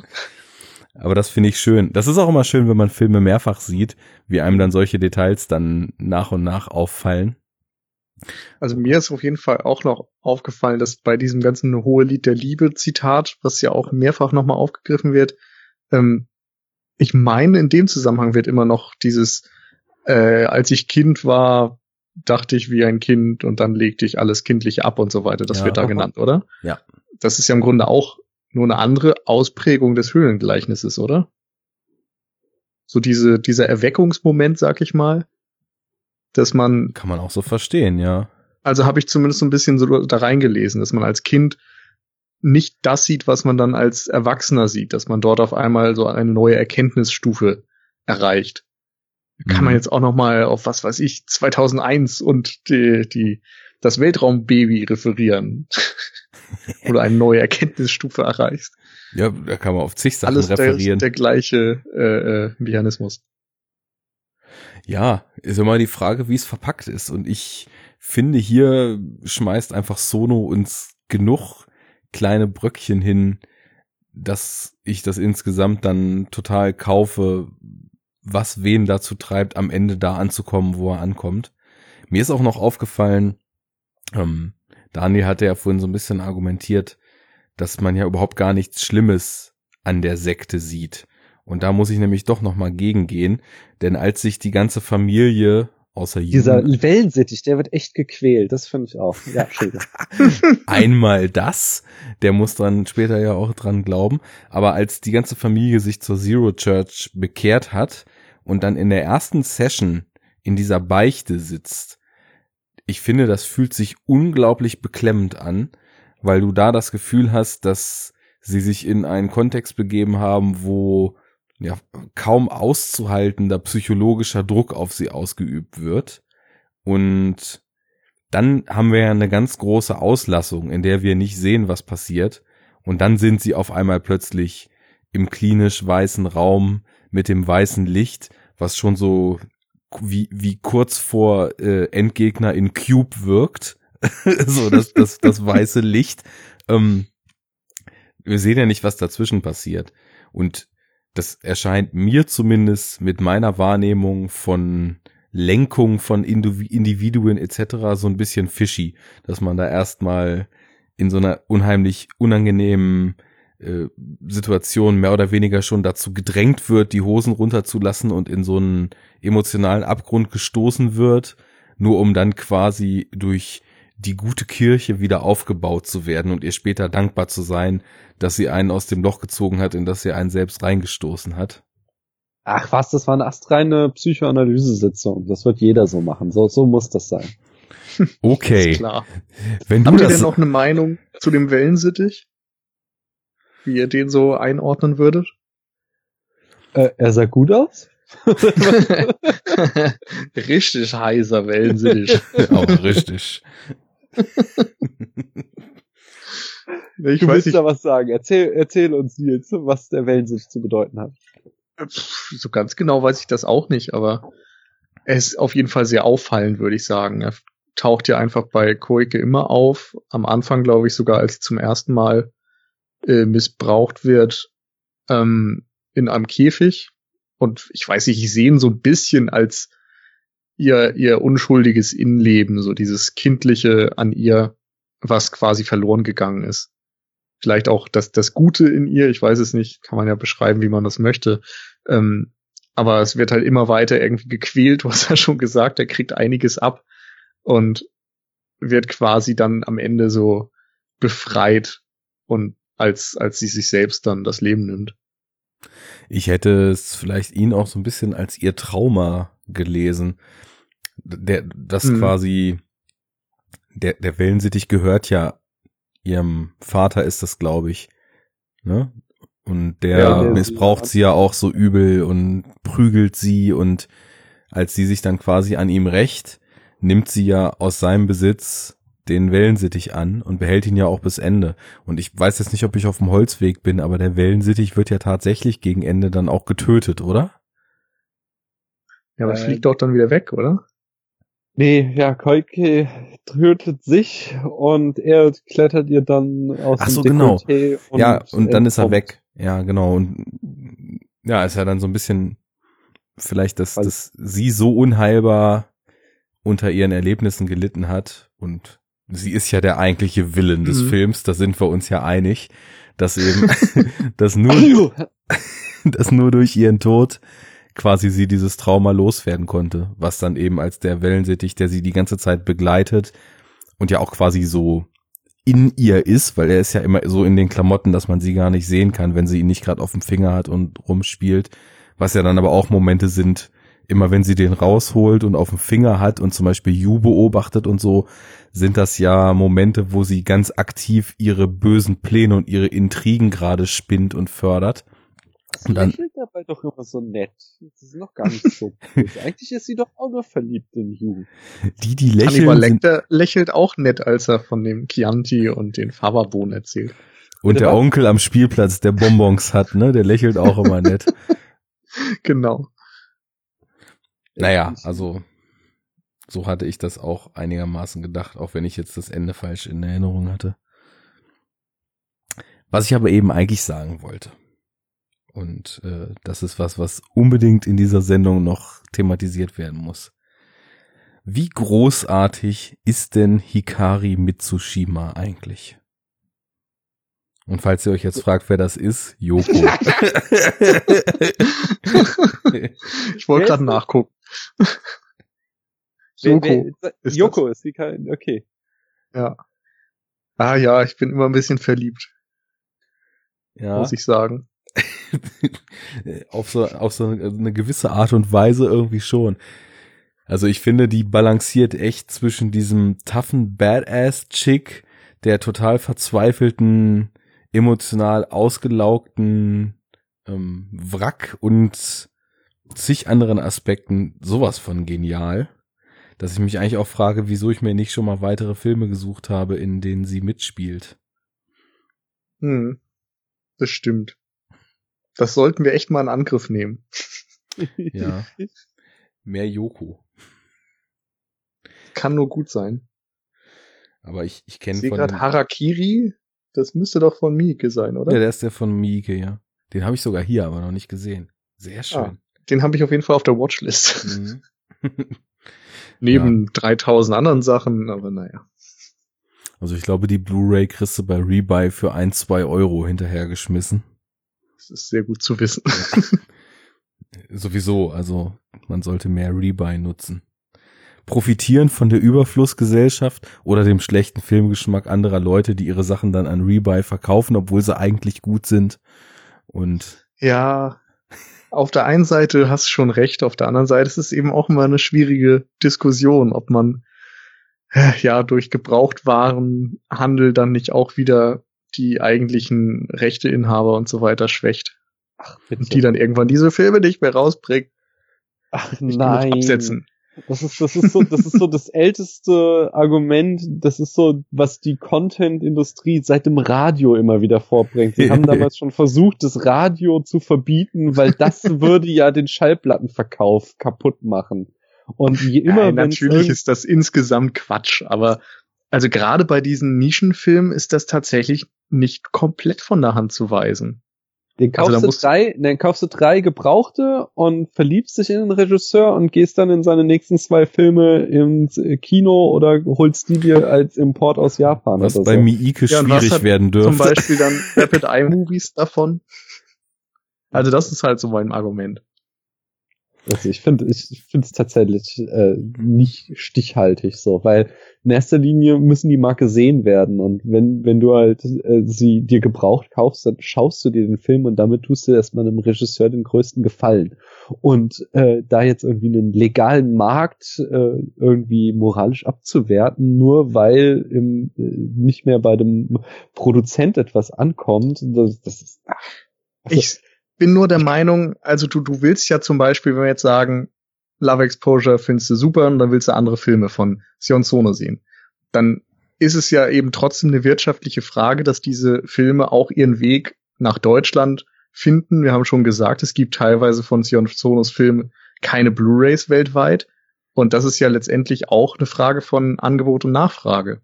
Wenn das, wenn die Nachfrage so hoch wäre, dass jeder Vertrieb wüsste, er verkauft davon so und so viel tausend Stück, problemlos. Aber so rum funktioniert das doch nicht, Nils. Es gibt ja hier, weil die, also weißt du, die Nachfrage ist ja nicht in Europa so gering, weil sie alle äh, diese unglaublichen Mengen an gebraucht äh, Blu-rays kaufen. Nein, natürlich nicht. Weil es halt hier nicht bekannt ist und so, sondern so, das meine ich halt so, kauf doch erstmal deine fünf Gebrauchten und wenn du dann Regisseur geil findest, dann kannst du auch noch neue kaufen. Ich finde, find, also ich finde, ich find, das wird immer alles. Ich finde nur gerade bei den kleinen ich finde nur bei den kleinen Labels ist es manchmal auch wichtig, das zu supporten. Ja, finde ich auch. Das ist absolut. auch völlig richtig. Ich meine, wir aber reden ja jetzt nicht irgendwie von den großen Major-Studios. Natürlich, aber ich glaube, äh, äh, wenn du äh, Filmfan bist und nicht nur alles irgendwie beim russischen Streamingdienst deines Vertrauens illegal guckst, dann, dann gibst du zwangsläufig genug Geld irgendwann aus und dir wirklich bei jeder DVD, die du da irgendwie auf Ebay oder Rebuy oder so schießt, jetzt zu überlegen, so, oh man. Nee, natürlich sollst du da nicht bei allem drüber nachdenken, aber ich meine, wenn du es jetzt schon auf den Tisch packst, ob du bei Rebuy kaufst oder beim russischen Anbieter illegal lädst, das gleiche Geld kommt am Ende bei den Leuten an. Ja, nein, das Nö. stimmt eben nicht. Was du bei du, Rebuy kaufst, hat auf jeden Fall mal im Retail seinen Weg dahin gefunden. Und ja. ich meine. Ja, genau, aber ja nur, weil irgendwer anders sich das Ding wirklich gekauft Ja, ja, aber du, du, kaufst ja eine Kopie. Das heißt, diese eine Kopie hat jemand bezahlt. Wenn ja. du, wenn du beim russischen Streaming-Anbieter dann ins Verkaufen hatte zwar auch einer eine Kopie bezahlt, aber die äh, verteilt er halt an 100 andere. Das kannst du moralisch fragwürdig sehen, weil da kommt wirklich nichts an. Aber ob du jetzt einen Film, also ich meine, dann musst du halt. Aber ich meine, ob du das Ding jetzt bei Rebuy kaufst oder nicht kaufst, das ändert doch dann nichts. Das ja, Ding aber, das, ist ja aber so ist halt die Welt. Worden. Du willst doch nicht, also ja, natürlich ist es so. Es, es ich sag ja auch, ich will das halt, nicht komplett grundsätzlich kritisieren. Ich nutze das ja auch und ich nutze das gerne und ich finde das in Teilen auch sinnvoll. Aber in einer gewissen Weise sollte man sich da trotzdem auch mal hinterfragen das sein. In dem Moment finde ich es tatsächlich albern. So, weil, also klar, kauft dir neue DVDs, kauft dir so viel du willst, aber wenn die Leute schon hingehen und Geld ausgeben und das Geld landet halt dann beim Vorbesitzer, der sich davon wieder eine neue DVD oder Blu-ray kaufen kann, dann dafür noch kritisieren, das ist ja, aber dann echt ich mein, weit. Ich finde halt, da macht letztendlich trotzdem ein Konzern Geld daraus, dass er einfach nur ein Handel, ein, einen Marktplatz bietet. Du ja, das ja ist doch immer so. Ich meine, weißt du, wie viel bei der Produktionsfirma für eine Blu-ray ankommt und wie viel der Handel? 50 Prozent kriegt ja, Amazon, 50 Prozent kriegt der, der Mediamarkt und so. Oder wo auch immer du die Originalsachen kaufst. So, was hinten bei den Produzenten ankommt, ist immer sehr, sehr gering. So, so funktioniert es halt nur einmal mit dem Handel. Dann musst ja, aber so gehen. funktioniert es uns, halt ist ja, ja nein, dann lass uns das kapitalistische System über den Haufen werfen. Außerdem sämtliche physikalischen Medien äh, ab, ab, abteileben und dann sollen sie uns aber alles und jederzeit zum Streamen geben. So, ich habe, wie gesagt, ich hätte diesen Film sehr gerne gestreamt. Ich hätte da hier meine drei Euro auf iTunes gezahlt oder so. Weiß auch nicht, was dann im Endeffekt beim äh, bei bei äh, ja hier dem Studio hinten rauskommt, aber wahrscheinlich äh, mehr als bei einer physischen Kopie. Ja, also äh, effektiv hat halt nicht die Möglichkeit bestanden so und dann habe ich mir auch jetzt äh, neu bei Amazon oder weiß weiß ich wo geschossen. Das heißt, ich hab ich bin unschuldig. Von mir haben sie was verdient, aber äh, äh also es, solange wir nicht irgendwie die Möglichkeit haben, alles jederzeit uns äh, legal quasi im Internet zu klicken, dann finde ich, sollte man keinen Vorwurf jemanden daraus machen, nur weil er gebrauchte DVDs kauft. Komm, ich finde da, auch da, also zwangsläufig einen Vorwurf draus, aber du musst dir halt trotzdem mal Gedanken über dieses System machen. wenn wir am Anfang der Folge sagen, es ist schade, dass nicht sämtliche Filme auf Blu-ray verfügbar sind, dann hat das ja auch seinen Grund. Ja, also ich meine, wenn jetzt, wenn jetzt äh, Rapid Eye äh, den, den nächsten Sono-Film auf Blu-ray rausbringt, dann bestelle ich mir den auch vor, keine Frage. Und da warte ich nicht, bis ich den in dreieinhalb Jahren für 2,50 Euro bei Rebuy kaufen kann, weil ich da nicht mehr für bezahlen will. Aber wenn man jetzt zum Beispiel, was war jetzt der Aufhänger Harakiri, glaube ich, ne? wenn man so einen Film sich dann mal anguckt und dann, das muss man leider sagen, es gibt halt auch kleine Labels. Äh, ich weiß halt nicht, ob es an mangelndem Herzblut oder an mangelndem Budget liegt da sind die Editionen jetzt halt auch nicht so toll. Da ist dann der Film drauf und zwei Trailer und das war's. Ja. Und wenn du Glück hast, ist es ein anständiges, ein anständiger HD-Scan. In der Anfangszeit der Blu-ray wurde dann auch halt gern mal so das DVD-Master hochskaliert und als Blu-ray verkauft, ne? Und ähm, ohne Frage, zum Beispiel coole Editionen von coolen kleinen Verleihen, ne? Also diese ganzen kleinen Dinger in, in Deutschland, die irgendwie liebevolle Four-Disc Edition Mediabooks mit Booklets, wo irgendwelche Filmwissenschaftler noch Essays über den Film schreiben, kompletten Discs voll Bonusmaterial, dem Soundtrack noch dabei und hast nicht gesehen, ne? Das ist jetzt was, ähm, das hat für mich zum Beispiel so einen hohen Wert, dass ich da ohne mit der Wimper zu zucken, sofern es denn drin liegt, da mir auch irgendwie für recht hohe Preise äh, so eine Edition kaufe. Das ist halt was Besonderes, ne? Wie gesagt, so, ich will das auch jetzt nicht dir zum Vorwurf machen. Das habe ich auch nicht so verstanden, aber ich, ich, ich finde, ähm, das ist ein ganz interessantes Thema, weil da ja so ja. eine generelle Philosophie hintersteht. Ähm, für mich ist es einfach eben so und das ist halt auch einfach Wirkungsweise des Kapitalismus. Je besser das Angebot, was ich kriege und je besser das Produkt, was ich kriege, umso mehr bin ich halt auch bereit dafür zu bezahlen.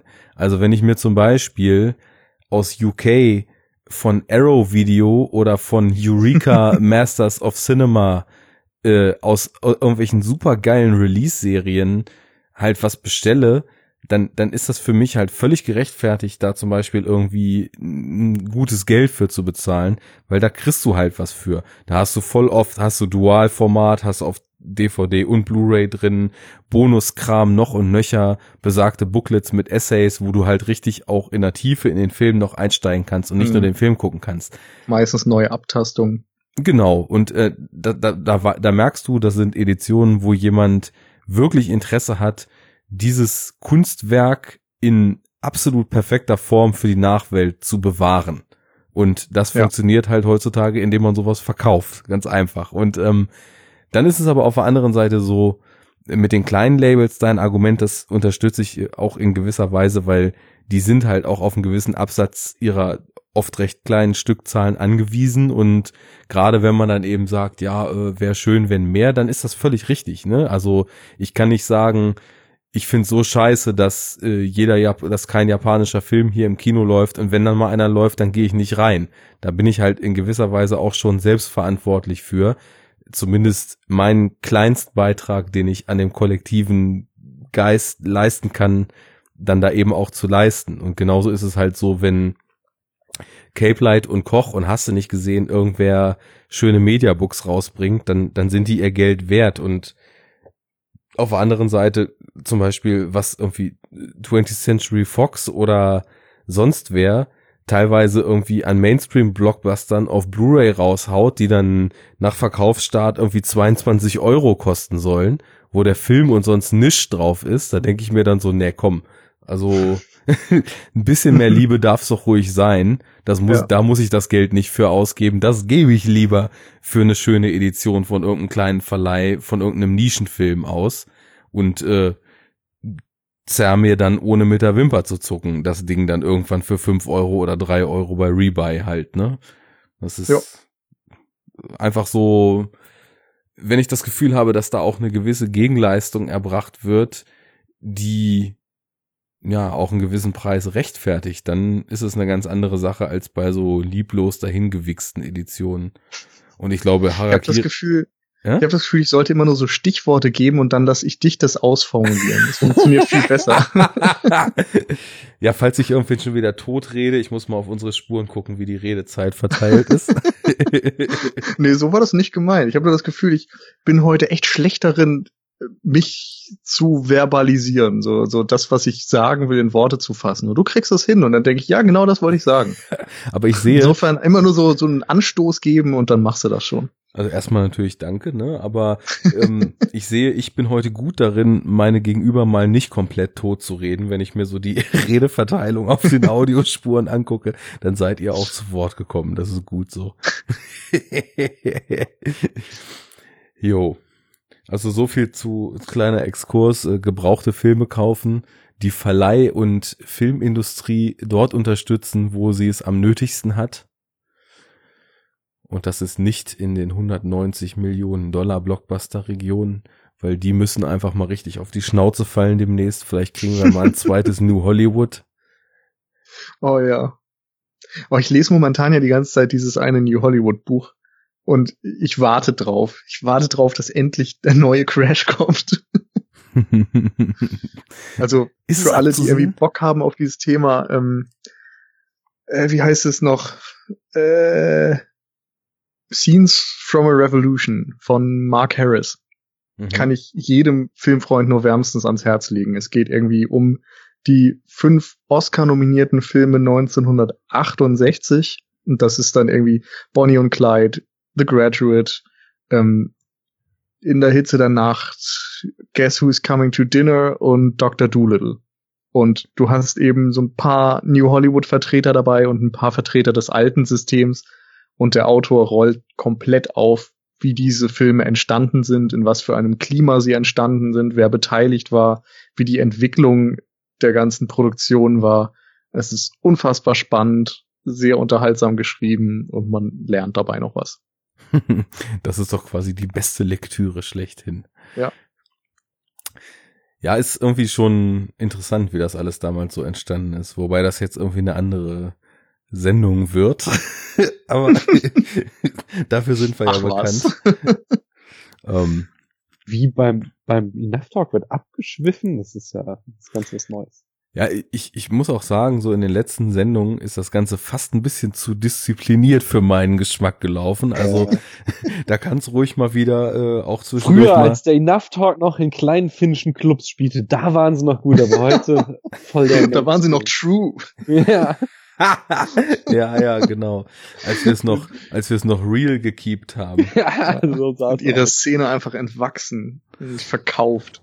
Ja. Kommerzschweine. Absolut miesester Sellout. Als wir Und noch sich in nur noch Gäste rein für Jetzt die musst Quote. du auf so einer Podcaster Convention so einen Beichtstuhl machen, dann äh, dort den anderen die Sünden äh, abnehmen, dann lassen wir dich wieder raus und du darfst dann wieder dein Independent Ding durchziehen. we, we did it for the money, we did it for the fame. Als wir damals noch, und jetzt müsste ich wissen, wie die Band aus Frank heißt, waren, da haben wir es noch äh, für die Realness gemacht. Tja, lang ist's her. Mhm, damals, als wir noch jung waren. So, mein, mein Versuch, ähm, Hikari mit Tsushima hemmungslos abzufeiern, ist ja ein bisschen gescheitert, weil von euch kam ja, die ist toll und das war's. ja, ich meine, das ist, die ist halt irgendwie süß, sie ist eine taffe Frau, das kann man nicht anders sagen, aber ich habe sie halt noch nie irgendwo anders gesehen und kann sonst auch nicht mehr dazu sagen. Es tut mir echt leid. Ich meine, der Film propagiert, dass Liebe das Wichtigste ist und ich habe gesagt, ich bin ein bisschen in sie verliebt. Oh. Also. Soll ich diese Sendung etwa Michi zuspielen? das darfst du gerne. Die weiß das man muss ja auch so, so gewisse Crushes sich einfach mal gönnen. Ja, genau. Wenn sie so durch ein Medium auf einen anderen Kontinent reicht, dann ist das okay. Genau. da ist, da ist genug Schutzbarriere zwischen. Ja, oder man hat halt so eine Liste, so wenn, was weiß ich, diese drei Personen der Weltbevölkerung bei uns anklopfen und sagen, moin, dann darf Michi mir keine Steine in den Weg legen. Hast du, hast du natürlich auch nicht. Da muss ich natürlich die Frage aus Friends stellen, hast du deine Liste eingeschweißt? Nein. Kennst die Szene aus äh, Friends, wo dann Isabella Nee, Rossellini ist, äh, äh, äh, Ross hat, hat auch so eine Liste äh, und hat dann irgendwie ewig am Hin und Her überlegen und schmeißt dann äh, Isabelle Rossellini runter und schweißt dann seine Liste äh, in äh, Papierkärtchen ein und dann tritt äh, Isabella Rossellini, kommt dann in, in das berühmte Café und er versucht sie anzubaggern und holt halt noch so die Karte raus und meint so, so, so, und dann sie, sie will dann die Karte sehen, sagt so, ich stehe ja gar nicht drauf. Und das, äh, ja, aber sie sind nur ganz knapp gescheitert. So, die Karte ist eingeschweißt. Also, das bricht ihm dann das Genick. Also, nie die Karte einschweißen. Okay, gut zu wissen. Na gut, ähm, haben wir wieder was gelernt über unsere. Ähm, Bei Hikari Mitsushima, falls du das hörst, melde dich. Karte. Joko!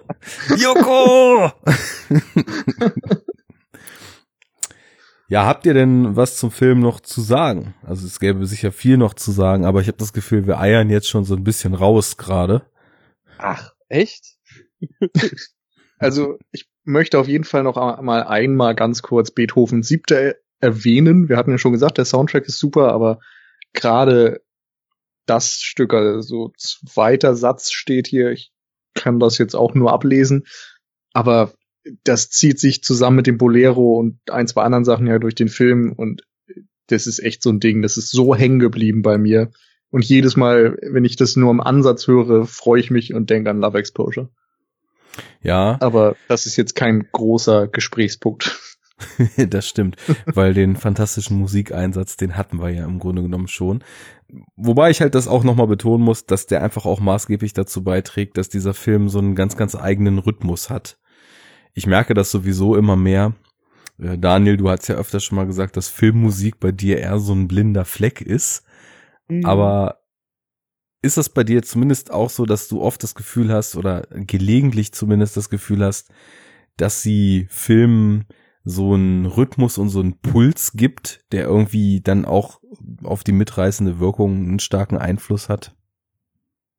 Äh, ja, besonders, also habe ich ja hier auch schon gelobt so. Ähm, Mhm. Ich denke, ja, ich bin da nicht so sonderlich feinfühlig. Also hier gerade in unseren äh, Film-Nerd-Kreisen höre ich halt oft so, ja, kennst du äh, was weiß ich, Komponist XY, der hat da irgendwie die 30 Sekunden Score von diesem 70er Jahre Indie-Film gemacht und ich sitze dann immer so nickend dabei, so, mhm, ja, ja, äh, hab's, hast vollkommen recht. Sowas ist tatsächlich, äh, da bin ich, äh, da arbeite ich dran, sag ich mal, aber das ist jetzt nicht meine Baustelle. Äh, nee, doch, es ist eine Baustelle, aber es ist nicht, Nicht dein fertiges Gebäude. genau, so, so, so ist besser. Äh, aber so, wenn jetzt wie hier einfach ähm, ja Musik einfach klasse funktioniert, dass sie dem Film einen Rhythmus gibt, äh, dann äh, fällt mir das tatsächlich auch auf. Da bin ich dann nicht taub, sondern äh, krieg das mit. So, und das funktioniert ganz, ganz toll. Ja. Ist ja Ähm, auch ein Element. Das, Ach so, sag. Hm? nee, Entschuldigung, ich äh, mach bei dem Thema weiter, ich, weil ich wollte jetzt nochmal auf was ganz anderes umschwenken. Mir ist noch was eingefallen. Ja, dann mach das mal einfach. Nee, weil, weil äh, wir haben jetzt so viel so ernste und Interpretationsgeschichten und so Sachen zu dem Film rausgepackt, aber ich wollte noch mal irgendwie äh, eine Bresche dafür schlagen, dass der Film halt einfach ein Riesenspaß ist. Und Ja.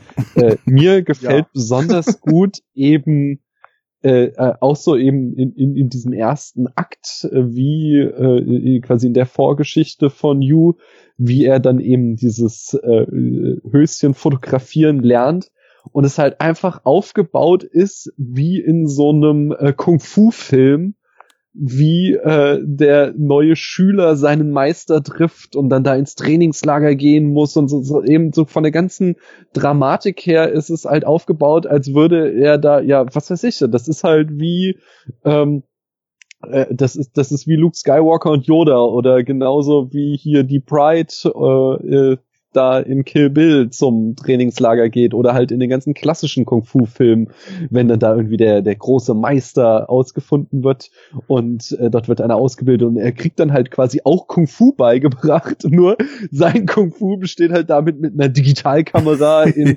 fancy Moves möglichst äh, geil unter Röcke zu fotografieren und äh, dabei wird dann auch noch so eine doppelte Ebene eingezogen, dass dieser Meister halt auch noch die ganze Zeit so so vollkommen durch den Kakao gezogen wird. Das ist halt einerseits schon so, als der äh, äh, Kung-Fu-Meister inszeniert wird, aber sich auch gnadenlos lustig darüber gemacht wird, was das eigentlich für ein armseliger Handel ist, der da irgendwie lehrt, wie man Frauen richtig unter die Röcke fotografiert. Also ähm, der wird halt echt auch durch den Kakao gezogen und das ist, das ist einfach so, äh, so ein doppelter Boden, wo ich unheimlich viel Spaß dran hatte, wo, wo ich da saß und äh, wirklich laut gelacht habe. Das, das ist sehr, sehr schön. Und so solche wirklich immer wieder super witzigen Ideen und Einfälle hat der Film halt. Und das, äh, finde ich, haben wir noch nicht ausreichend gewürdigt. Und deswegen wollte ich das jetzt nochmal machen. Es gibt ja mehrere Figuren, also alles, ja, Zustimmung, Zustimmung, Zustimmung. Und es gibt ja mehrere Figuren, die, die einfach so drollig sind, ne? Also allein schon Preisschild Juji, als man ihn das erste Mal kennenlernt, der halt einfach so völlig ohne Sinn ein Typ ist, der irgendwie seine Preisschilder an den Klamotten hängen lässt und sich damit immer so total anpreist heißt 50% off. und damit prahlt, wie viel die Klamotten, die er geklaut hat, runtergesetzt waren. Das kommt ja auch noch dazu, dass er halt die Sachen eigentlich immer klaut. Und überhaupt, also es ist schon, es ist so eine schöne Ambivalenz in allen drin. Also man, man mag ihnen so gar nicht böse sein eigentlich für das, was sie da machen. Aber völlig richtig. Meister Lloyd mit seinem Do it! wird genauso wie diese ganze Pornobande später durch den Kakao gezogen. Ähm, insofern ist das vielleicht auch ganz schön, dass du das jetzt nochmal ansprichst, weil falls jetzt jemand das hier hört, ohne den Film zu kennen, klang das, glaube ich, die ersten zwei Stunden dieser Sendung so, als ob der verdammt schwer ist, der Film. Mit, Re mit Religions- und Kirchenkritik und epischen Liebesdramen und Liebesgeständnissen am Strand und im Höhlengleichnis und hast du dich gesehen. Aber Klassische Musik. genau, genau. Das macht schon echt Spaß. Ja. Auch, ähm, wie hieß sie denn nochmal? War das Kaori, die Stiefmutter dann später von Yu? Äh, warte mal, da muss ich in meine Notiz gucken. Ja. Ja. ja. Die ist zwar schneller. yes. ja. Die ist ja auch irgendwie durch und so ein bisschen gestört, aber auf der anderen Seite ja auch liebenswert, wie sie mit, na, Yoko ist ja gar nicht ihre richtige Tochter, oder? Ja. Aber findest du Kaori echt liebenswert? ich sage teilweise. wirklich anders. also die, nee, ich, ich sage teilweise, also wie sie, wie sie dann teilweise fast schon stalkermäßig Yus Papa da angeht, das ist alles sehr, sehr strange und sehr unangenehm. Aber wie sie dann zum Beispiel mit ihrer Tochter da feiern ist und so, da, da hat sie plötzlich so ein ganz anderes Gesicht. Darauf wollte ich hinaus. Und das gibt ihr zumindest so eine gewisse Ambivalenz. Und als sie dann irgendwie in ihrem häuslichen Setting da angekommen ist, na gut, geht nicht so ganz auf, merke ich auch. Aber nee, aber ich finde das schon, du, weil, weil du hast ja es eben äh, abgebrochen, aber du hast ja vollkommen recht, Yoko ist nicht ihre Tochter, sondern sie hatte was mit Yokos Vater, mhm. äh, bei dem Yoko ja in einem sehr missbräuchlichen Verhältnis wiederum lebt, wie wir ja schon sagten, dass alle Familien da zerrüttet sind. Und sie ist ja so ein sprunghafter Charakter und verlässt dann halt auch Yokos Vater wieder, so wie sie öfter mal die Männer verlässt. Äh, aber wen sie halt mitnimmt, das ist Yoko. Und dann äh, ist zwischen den beiden Frauen auch so eine enge Bindung. Also sie ja. rettet sie schon da aus mhm. der Situation. Und da äh, in, in, in der Beziehung zu Tetsu ist sie total durchgeknallt, aber mit ihrer Stieftochter ist sie ja schon irgendwie liebevoll, auch wenn sie irgendwie trotzdem irgendwie durch ist. Ja, das Was stimmt. ganz also irgendwie gibt es einfach ganz viele Figuren mit Graustufen, da ist niemand nur positiv oder nur negativ gefärbt. Mhm und auch immer insgesamt so ein bisschen weg von Figuren, wie man sie sich in der Realität so vorstellen würde. ja. Aber geht ja schon auch so ein bisschen um das, was da mitschwingt. Und das ist bei Kaori auch interessant, weil sie ja diesem typischen Bild, wie die japanische Frau und dann auch Ehefrau zu sein hat, eben halt auch total widerspricht. Sie ist ja eigenständig und hat ihren Kopf und anstatt unauffällig zu sein und sich unterzuordnen, ist sie ja total dominant und fordert also mit aller Drastik das ein, was sie möchte und hat halt ihren eigenen Kopf und wenn sie keine Lust mehr hat, dann haut sie halt ab und entfaltet sich wieder. Also es fügt sich alles in so ein Gesamtbild. Für mich läuft es halt total auf diese Gesellschaftsaspekte da hinaus. Deswegen komme ich da wahrscheinlich auch ständig wieder an. Aber ja, das sind schon alles irgendwie, oder viele davon sind irgendwie interessante Figuren. Ja, Schweigen auf der anderen Seite. das, nee, nee, das, war so äh, dein Wort zum Sonntag. haben doch jetzt auch so einen Bogen geschlagen zurück zu den Figuren. Ich denke, wir haben's, oder? Von ja, meiner Seite schon. aus auf jeden Fall. Ja, haben wir es irgendwie doch geschafft, in unserem kleinen Maßstab das Biest zu bändigen. Love Exposure, Sion Sono. Vier Stunden Wahnsinn, beziehungsweise Daniel, du, du regst dich auf, wenn du auf DVD geguckt hast, war bei dir ja zehn Minuten kürzer. Also ich weiß gar nicht, was du dich beschwerst. da wurden Szenen rausgeschnitten, oder wie? Bei mir? Nee, PAL-Geschwindigkeit. Ach so, ach so, okay. Ja. Sorry. Das, da kommt bei vier Stunden Länge tatsächlich einiges zusammen. Ja. Das sind ja tatsächlich zweieinhalb Stunden verwirrt. auf eine Stunde, ne? Verlust ja. ungefähr. Ich war echt verwirrt, als ich dann auf den Timer hier geguckt habe und sah drei Stunden 57. Was war der immer schon so lang? ja. Naja, also um das Ganze mal abzurunden, ähm, ich hoffe, wir konnten jetzt auf die dreieinhalb Sterne aus dem Spätfilm noch einen halben mehr drauf zaubern in Daniels Wahrnehmung. äh, da müssen wir noch mal irgendwann eine zweite Sendung drüber machen, wenn ich ihn noch ein zweites Mal geguckt habe. Oder, oder ein Herz dazu vielleicht. was gebt ihr mir dafür? ihr was, was möchtest jeder, du denn? Ihr müsst mir jeder einen guten, nein, nein, ihr müsst mir jeder einen guten Hollywood-Liebesfilm sagen. Dann kriegt ihr ein Herz. Ha! Ui, ui, ui. Ähm, oh. Mir fällt jetzt auch keiner ein. Wie, wie, in, in, was für einem Zeitrahmen? Aller Zeiten. Also ich mochte immer Playing by Heart ganz gerne. Kenn ich nicht. Das ist so ein Episodenfilm Ende der 90er, glaube ich, entstanden. Boah, Leben und Lieben in L.A. oder so. Da hat irgendeinen so doofen deutschen Titel. Keine Ahnung halb, halbes Herz hast du ja schon. Und du hier, Arne? Hm? Ich würde jetzt echt gern Ach, das irgendwas. Herz komplett machen, aber mir fällt keiner ein. Ist ja. egal, sag irgendeinen Scheißfilm. Sorry, dann bleibt es bei dreieinhalb Sterne ohne Herz. Oh. Halbes, halbes Herz.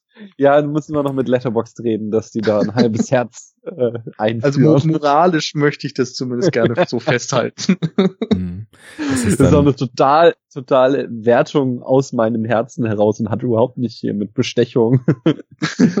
Wurde da wären wir wieder bei Kapitalismus. Das halbe Herz ist aber irreführend. Nachher nimmt man das als gebrochenes Herz wahr, was dann den totalen Enttäuschungen verliehen wird. Also mit einem Samurai-Schwert halbiertes Herz. genau. So, ich gebe mal irgendwie noch mal einen kurzen Shout an die Hörer. Also schön, dass ihr zugehört habt. Ähm, wenn ihr eins aus dieser Sendung mitnehmt, dann bitte, dass ihr euch mehr mit japanischen oder generell asiatischen Filmen im Speziellen von Sion Sono oder Sono Sion, je nachdem welcher Chronologie mich, man sich da anschließt, gucken sollt. Das macht Spaß, das ist aufschlussreich, das eröffnet einem Horizonte, die man sich nicht zu träumen lassen hat. Love Exposure gibt es, um auch mal unseren kleinen Exkurs noch ins Fazit einzubinden, in einer tollen Blu-ray-Edition von Rapid Eye Movies, was sowieso ein deutsches Heimkino-Label ist, von dem man sich eigentlich blind jede Veröffentlichung kaufen kann.